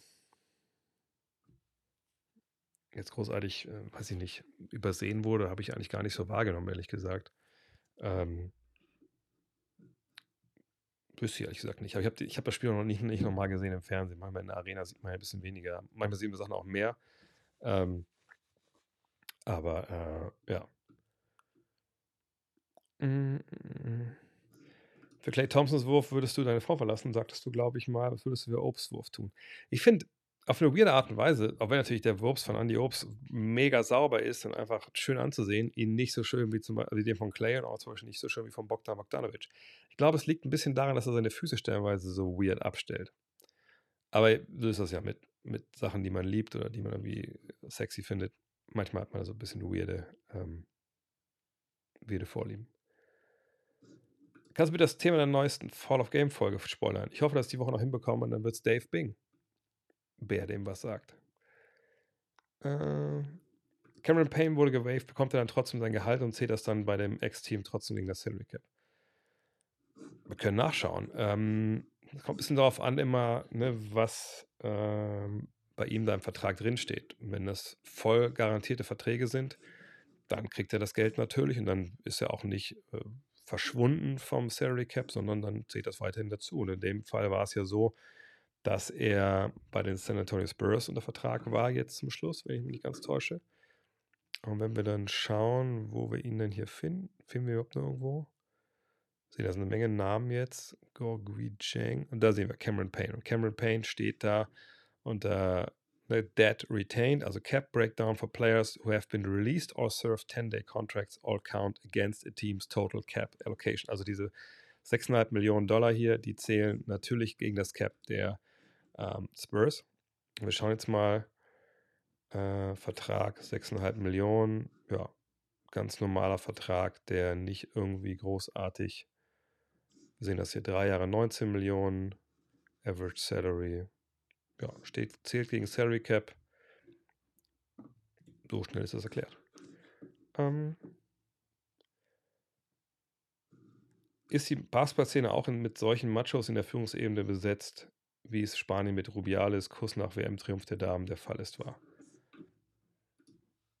Ich, keine Ahnung, ich kenne die Leute nicht. Also, ich denke generell, dass ähm, egal worüber wir sprechen, in welchem Bereich des Lebens, ob es jetzt was ich Lehrer sind oder Vorgesetzte oder Polizisten oder Ärzte oder ähm, keine Ahnung, Leute im Supermarkt.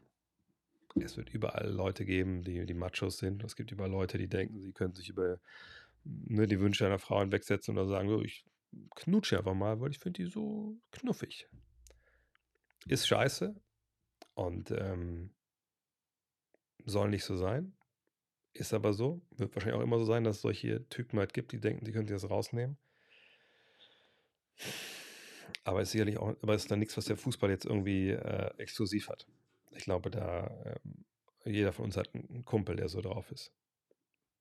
Und dann müssen wir halt alle daran arbeiten, dass es vielleicht weniger werden. Aber ganz abschalten wird man das sicherlich nie. Äh, gehört die WM zu deinen Top 5 Momenten, bei denen du dabei warst? Ja, wie eben gesagt, es war auch sicherlich auch mal Mount Rushmore. Wahrscheinlich sogar Nummer 1 mittlerweile. Äh, Serge Ibaka haben wir schon mal gesprochen. Erstmal gucken, wie alt er wirklich jetzt ist. Also wie, wie alt er jetzt auch, also wie frisch er ist, wie gut er Basketball spielen kann. Letztes Jahr haben wir ihn kaum gesehen oder gar nicht gesehen. Von daher mal abwarten. Äh, Vogtmanns Performances, er, er fand es, war das ganze Turnier jemand, der ähm, ein bisschen im Schatten agiert hat, ne? Viele Assists oft hatte, Glue Guy war, wichtiger Typ, wichtige Dreier getroffen hat, aber im Finale die einfach echt abgeliefert hat. Wirklich, wirklich, wirklich nice. Ähm, wirklich nice. Äh, was passiert mit Karim Jal und dem Thema Doping? Keine Ahnung, ich glaube, es ist momentan halt ein sportrechtliches äh, Thema. Ähm, also im Endeffekt äh, ist das ähm, ja, jetzt in der Hand, glaube ich, seines Anwalts und, und, und, und der WADA. Jetzt müssen wir abwarten, was dabei rauskommt im Endeffekt. Hoffen wir, dass er nicht, nicht lang gesperrt wird. Ja. Das muss man mitbringen, um bei Gut Next Artikel zu schreiben braucht ihr noch Leute. Wir brauchen immer gute Leute, aber ich sage auch direkt, wir brauchen auf jeden Fall ähm, Leute, die journalistische Vorbildung haben und auch schon lange Texte geschrieben haben, weil wir in der Regel ja lange Texte haben. Und selbst wenn man journalistisch vorgebildet ist, ist ein Riesenunterschied, ob man jetzt eine Meldung schreibt ähm, versus man schreibt 20.000 Zeichenartikel. Ähm, von daher, ja, immer bewerben, keine Frage. Ich gucke mir das meistens auch an, außer es ist super mies. Dann und ich merke das direkt, dann gucke ich es mir nicht bis zu Ende an. Ähm, einfach schreiben. Manchmal dauere ich ein bisschen mit der Antwort, weil das viel los ist, aber ähm, ja, gerne probieren. Äh, US-Nationalmannschaft habe ich schon gesagt. Ähm, tipp, tipp, tipp, tipp, tipp. Äh, das Spiel von Partizan heute gesehen. Open Air in einem Fußballstadion, unfassbare Stimmung und Pyro-Show. Habe ich nicht gesehen, aber es kommt ja schon öfter mal vor. Also, die Suns haben das ja mal gemacht. Ähm, wo war das denn noch? Die Ulmer haben es ja auch mal gemacht. Äh, ne? äh, von daher immer wieder nice. Wetter muss halt stimmen, ne? Hast du Tipps für Buchung von Tickets? Laut Ticketmaster sind für Miami gegen Warriors alles Reseller. Ticketmaster ist die offizielle Plattform. Natürlich kann man Ticketmaster ähm, äh, kritisch sehen, soll man kritisch sehen, aber darüber gehen die halt raus. Und wenn das ausverkauft ist, dann gibt es dann nur Reseller, ja. Glaubst du, der VfL Wolfsburg wird nochmal zum Meister werden und du es live erleben? Schwierig. Wahrscheinlich würde ich eher sagen nein. Aber ähm, im Fußball, denke ich, ist es eventuell wahrscheinlicher, weil ich glaube, wenn du Geld investierst, das macht der VfL das längst nicht mehr so, wie es, wie es früher der Fall war, aber wenn dann wieder irgendwie irgendwer denkt, dann muss er jetzt richtig viel Geld reinpumpen und macht das über lange genug Zeit, dann stehen die Chancen relativ gut, dass man Meister wird, weil es ihm keine, kein Salary Cap gibt. Aber ich denke nicht, dass es nochmal passiert. Ich denke nicht, dass ich es erleben werde. Sieht sich deine Frau auch sehr für Basketball oder für einen anderen Sport? Gibt es Spruchreis bezüglich der anstehenden Saison-Saison? Nein, gibt es nicht. Wie gesagt, weiß ich gar nicht. Meine Frau interessiert sich, ähm, also sie hat selber Ballett getanzt lange, ähm, aber sie hat jetzt so keinen Sport, wo sie krass irgendwie followt. Basketball eigentlich auch nicht, aber sie hat jetzt eigentlich alle deutschen Spiele, es ging mit der Arbeit bei ihr, angeguckt. Ähm, die Tochter musste stellenweise dann äh, sich anders beschäftigen, weil es zu spannend war. Aber die haben beide auf, auf jeden Fall äh, geguckt, ja. Hast du ab und zu an mal Kontakt zu Livio Kalin? Ist schon länger her jetzt, dass wir gesprochen haben. Aber ja, Livio kenne ich ja seit er 1900, was war es, 93, 94 aus, aus Rumänien nach Braunschweig kam. Ich habe damals meine besten Spieler da zu seiner äh, wochenendlichen also Trainingssession gefahren. Ich hätte selber fast bei ihm gespielt. Wenn ihr mein Buch gelesen habt, äh, Love This Game, dann wisst ihr auch, habe ich, da habe ich ihn auch drin, ja, habe ich, ne, ja, äh, dass ich da auch fast bei ihm gespielt hätte. Ähm, aber länger, länger nicht mehr gesprochen mit ihm. Ähm, letztes Mal saßen wir zusammen bei Starbucks hier in Braunschweig und habe gesehen, wie, wie er seinen Honig in seinen Kaffee gemixt hat. Geiler Typ. Ähm, sorry, ich bin zu spät, ich habe ein paar Äppler drin. Gönn dir, Junge, gönn dir. Wie steht die Zukunft von Bronny Jr. in der NBA? Keine Ahnung, weiß ich nicht. Ich weiß, dass er natürlich jetzt nur diese Herzgeschichte hatte. Bin aber kein Arzt. Ähm, erstmal spielt er jetzt bei UC nächstes Jahr, wenn er überhaupt spielt. Gesundheit ist, glaube ich, erstmal das Allerwichtigste und ein ganz, ganz andere kann sich dann später entscheiden. Wo glaubst du, steht der deutsche Basketball in zehn Jahren, Nationalmannschaft und Liga? Nationalmannschaft, ähm, nächsten zehn Jahren, die meisten Jungs sind relativ jung jetzt noch. Ähm, es kommt viel nach, würde ich sagen, dass wir wahrscheinlich zu den sagen wir, fünf besten Teams in Europa gehören werden. Und dann muss man nicht mal abwarten, wer verletzt ist, wer, wer spielen kann, wer Glück hat ne, mit der Auslosung etc. bei den großen Turnieren. Äh, das ist, glaube ich, äh, ganz, ganz, äh, ja, ich glaube, ganz, ganz, ganz ähm, realistisch, das so zu erwarten. Die Liga, ich meine, 2020 kam und ging und ist nicht die beste europäische Liga geworden, äh, war aber eigentlich auch klar. Ähm, von daher, ähm, ich weiß nicht, ob die BWL da jetzt sich viel verändern wird in zehn Jahren, ehrlich gesagt. Ähm, weil auch jetzt, sie hat, glaube ich, wird relativ wenig davon haben. Ich hoffe, dass die Leute in, in die BWL-Hallen gehen und sagen, ich will Basketball sehen, aber wenn sie jetzt Nahtspieler sehen wollen, naja, die sehen sie dann ja eigentlich im Endeffekt nur in München und in Berlin. Ähm, da frage ich mich immer, wenn ich natürlich jetzt immer so, wenn ich jetzt jemand wäre, ich habe ein begrenztes Budget, wie wir alle, ne, und ich lebe in Berlin meinetwegen und ich kann zu Alba spielen gehen, gehe ich dann ähm, lieber zu den Euroleague-Spielen oder lieber zu den BBL-Spielen? Gleiche in München. Ne? Ich würde mich da wahrscheinlich immer äh, für, ähm, mich wahrscheinlich immer für, für die Euroleague entscheiden, sondern frage ich mich, wo bleibt denn die BBL so? Ne? Aber ähm, ja, wie gesagt, ähm, schwierig zu beantworten. Aber ich denke, die Liga wird weiter wachsen, hoffentlich. Hoffentlich würden sich ein, paar, ein bisschen ein paar ähm, Unternehmen interessieren für Basketball, da ein bisschen investieren wollen. Aber jetzt sagt, dass es jetzt einen großen qualitativen Sprung gibt, glaube ich eigentlich ehrlich gesagt nicht. Schon mal erlebt, dass eine komplette Mannschaft, also ausnahmslos den äh, Verein verlassen hat wie Bonn dieses Jahr. Wann sehen wir Coach Isalo in der Euroleague? So ist mir ehrlich nicht, nicht bekannt. Ähm, ich weiß, dass hier gerade die ganze erste Herren vom äh, TV Jan Wolfsburg nach Gifhorn gewechselt ist, weil der Verein entschieden hat, dass sie das Team nicht der, nach Aufstieg in die zweite Regionalliga nicht ähm, da starten lassen wollen. Da kann ich das Team vollkommen verstehen, dass sie alle nach Gifhorn gegangen sind. Da muss man sagen, ja, ziemlich interessante Entscheidung, gerade nach dem Weltmeistertitel jetzt zu sagen. Gut, die haben das vorher entschieden, die wussten das nicht. Ähm, aber ähm, zeigt vielleicht auch manchmal, wie wenig, wie wenig, äh, äh sag ich mal, wie heißt das, äh, Cloud auf Englisch, wie wenig äh, Support Basketball noch hat, selbst äh, ne, in, in, Vereinen, wo man aufgestiegen ist und so, weil wahrscheinlich das Geld dann lieber für andere äh, Sportlern ausgegeben wird. Von daher TV Jan Wolfsburg, good job, not. Ähm, aber da sind alle gewechselt nach Gifhorn, also da habe ich es erlebt. Ähm, was sagst du zur Aussage von Frank Buschmann auf Skype bezüglich der DBB und DFB? Er trifft jetzt zu 100%, oder? Ich habe es nur ein bisschen, äh, glaube ich, gesehen, ein bisschen Caption-mäßig. Ich glaube, könnten wir jetzt nochmal berichtigen, aber ich glaube, der zusammengefasst war es, ja, unfassbar, dass der DFB äh, in der zweiten Halbzeit des DBB, äh, des, des Finales, ähm, hingeht und sagt, hier, wir entlassen äh, Hansi Flick und damit den Basketball in die Öffentlichkeit nimmt. Ich glaube, das war die, die Kernaussage. Ne? Oder habe ich das falsch verstanden? Postet es gerne mal rein, dann nehme ich noch einen Schluck von meiner alkoholfreien und halt auch koffeinfreien Cola. Äh.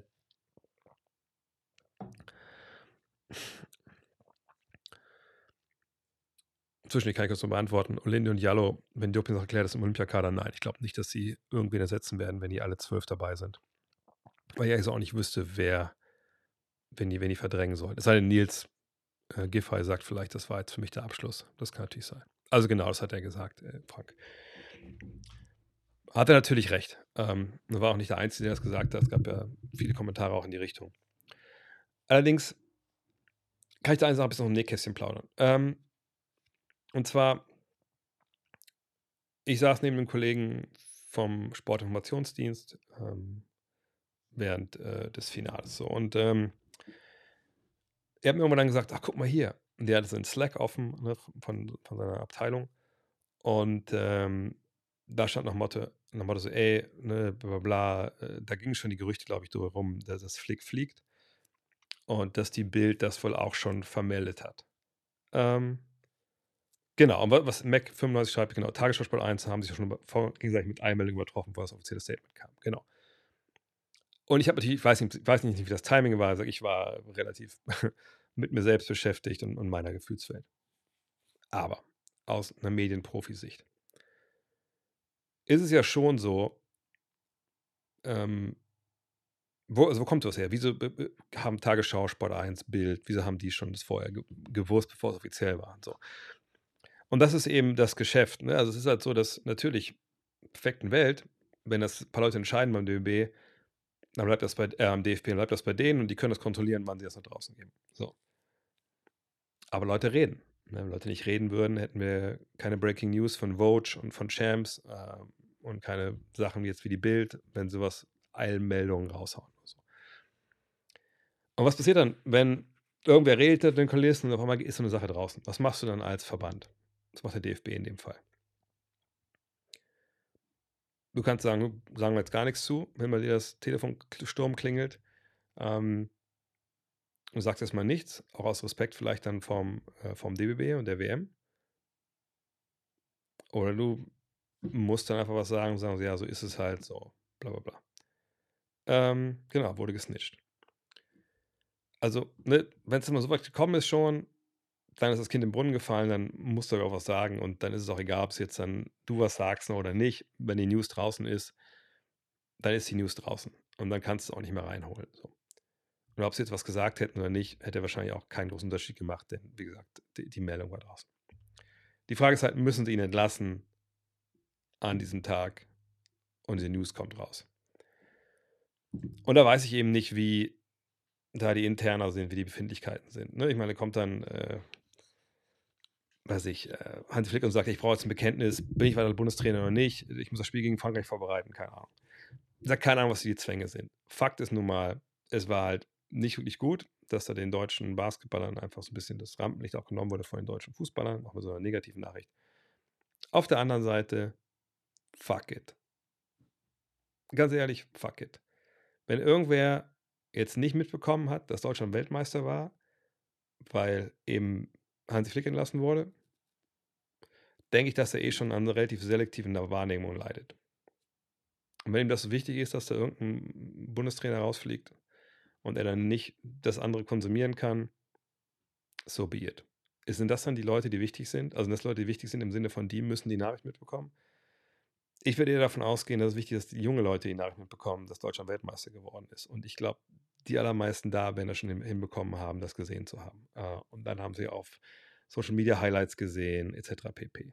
Also, ich glaube, dieses traditionelle Denken allein in diesen, diesen, diesen alten traditionellen Medienbahnen ist vielleicht ein bisschen kurz gedacht. Von daher, fuck it. Fuck it, was, was der DFB gemacht hat. Fuck it, was da mit, der, mit, der, mit Hansi Flick passiert ist. Also in dem Sinne, jetzt zum Effekt äh, von, von Deutschland. Sagt, für einen Medienprofi, der nur in Medienkategorien denkt, ist es wahrscheinlich eine Katastrophe, weil man einfach nicht diesen Raum für sich alleine hatte. Ich denke aber nicht, dass wir, ähm, dass junge Leute, dass die Währung, um die es mir geht, so denken wie Medienprofis. Von daher, man kann sich hier sicherlich da hinsetzen und das erzählen, da hat er vollkommen recht. Aber ich denke nicht, dass es großartig ausschlaggebend ist.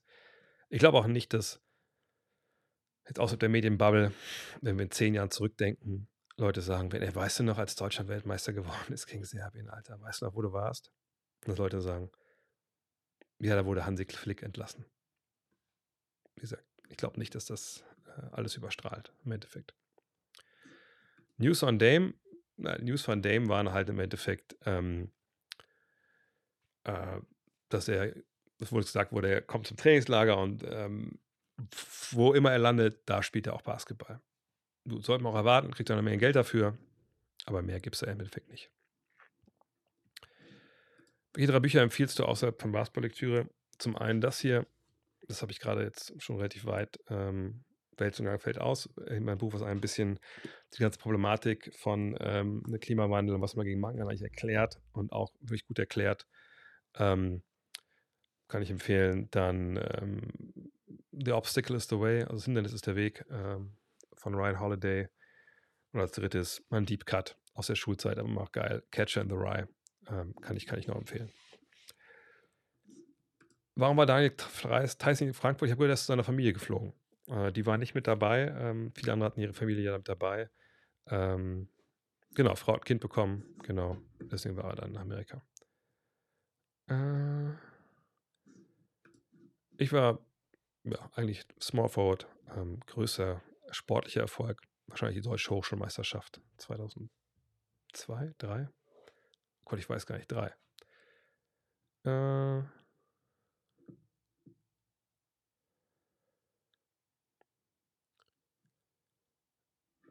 B-Ball Breakdown oder Thinking Basketball. Ich denke, das ist schon ein anderer Ansatz, den die beiden haben. Äh, Coach Nick ist ja jemand, der Highschool-Coach war und äh, da so wirklich einfach übers, sag ich mal, ähm,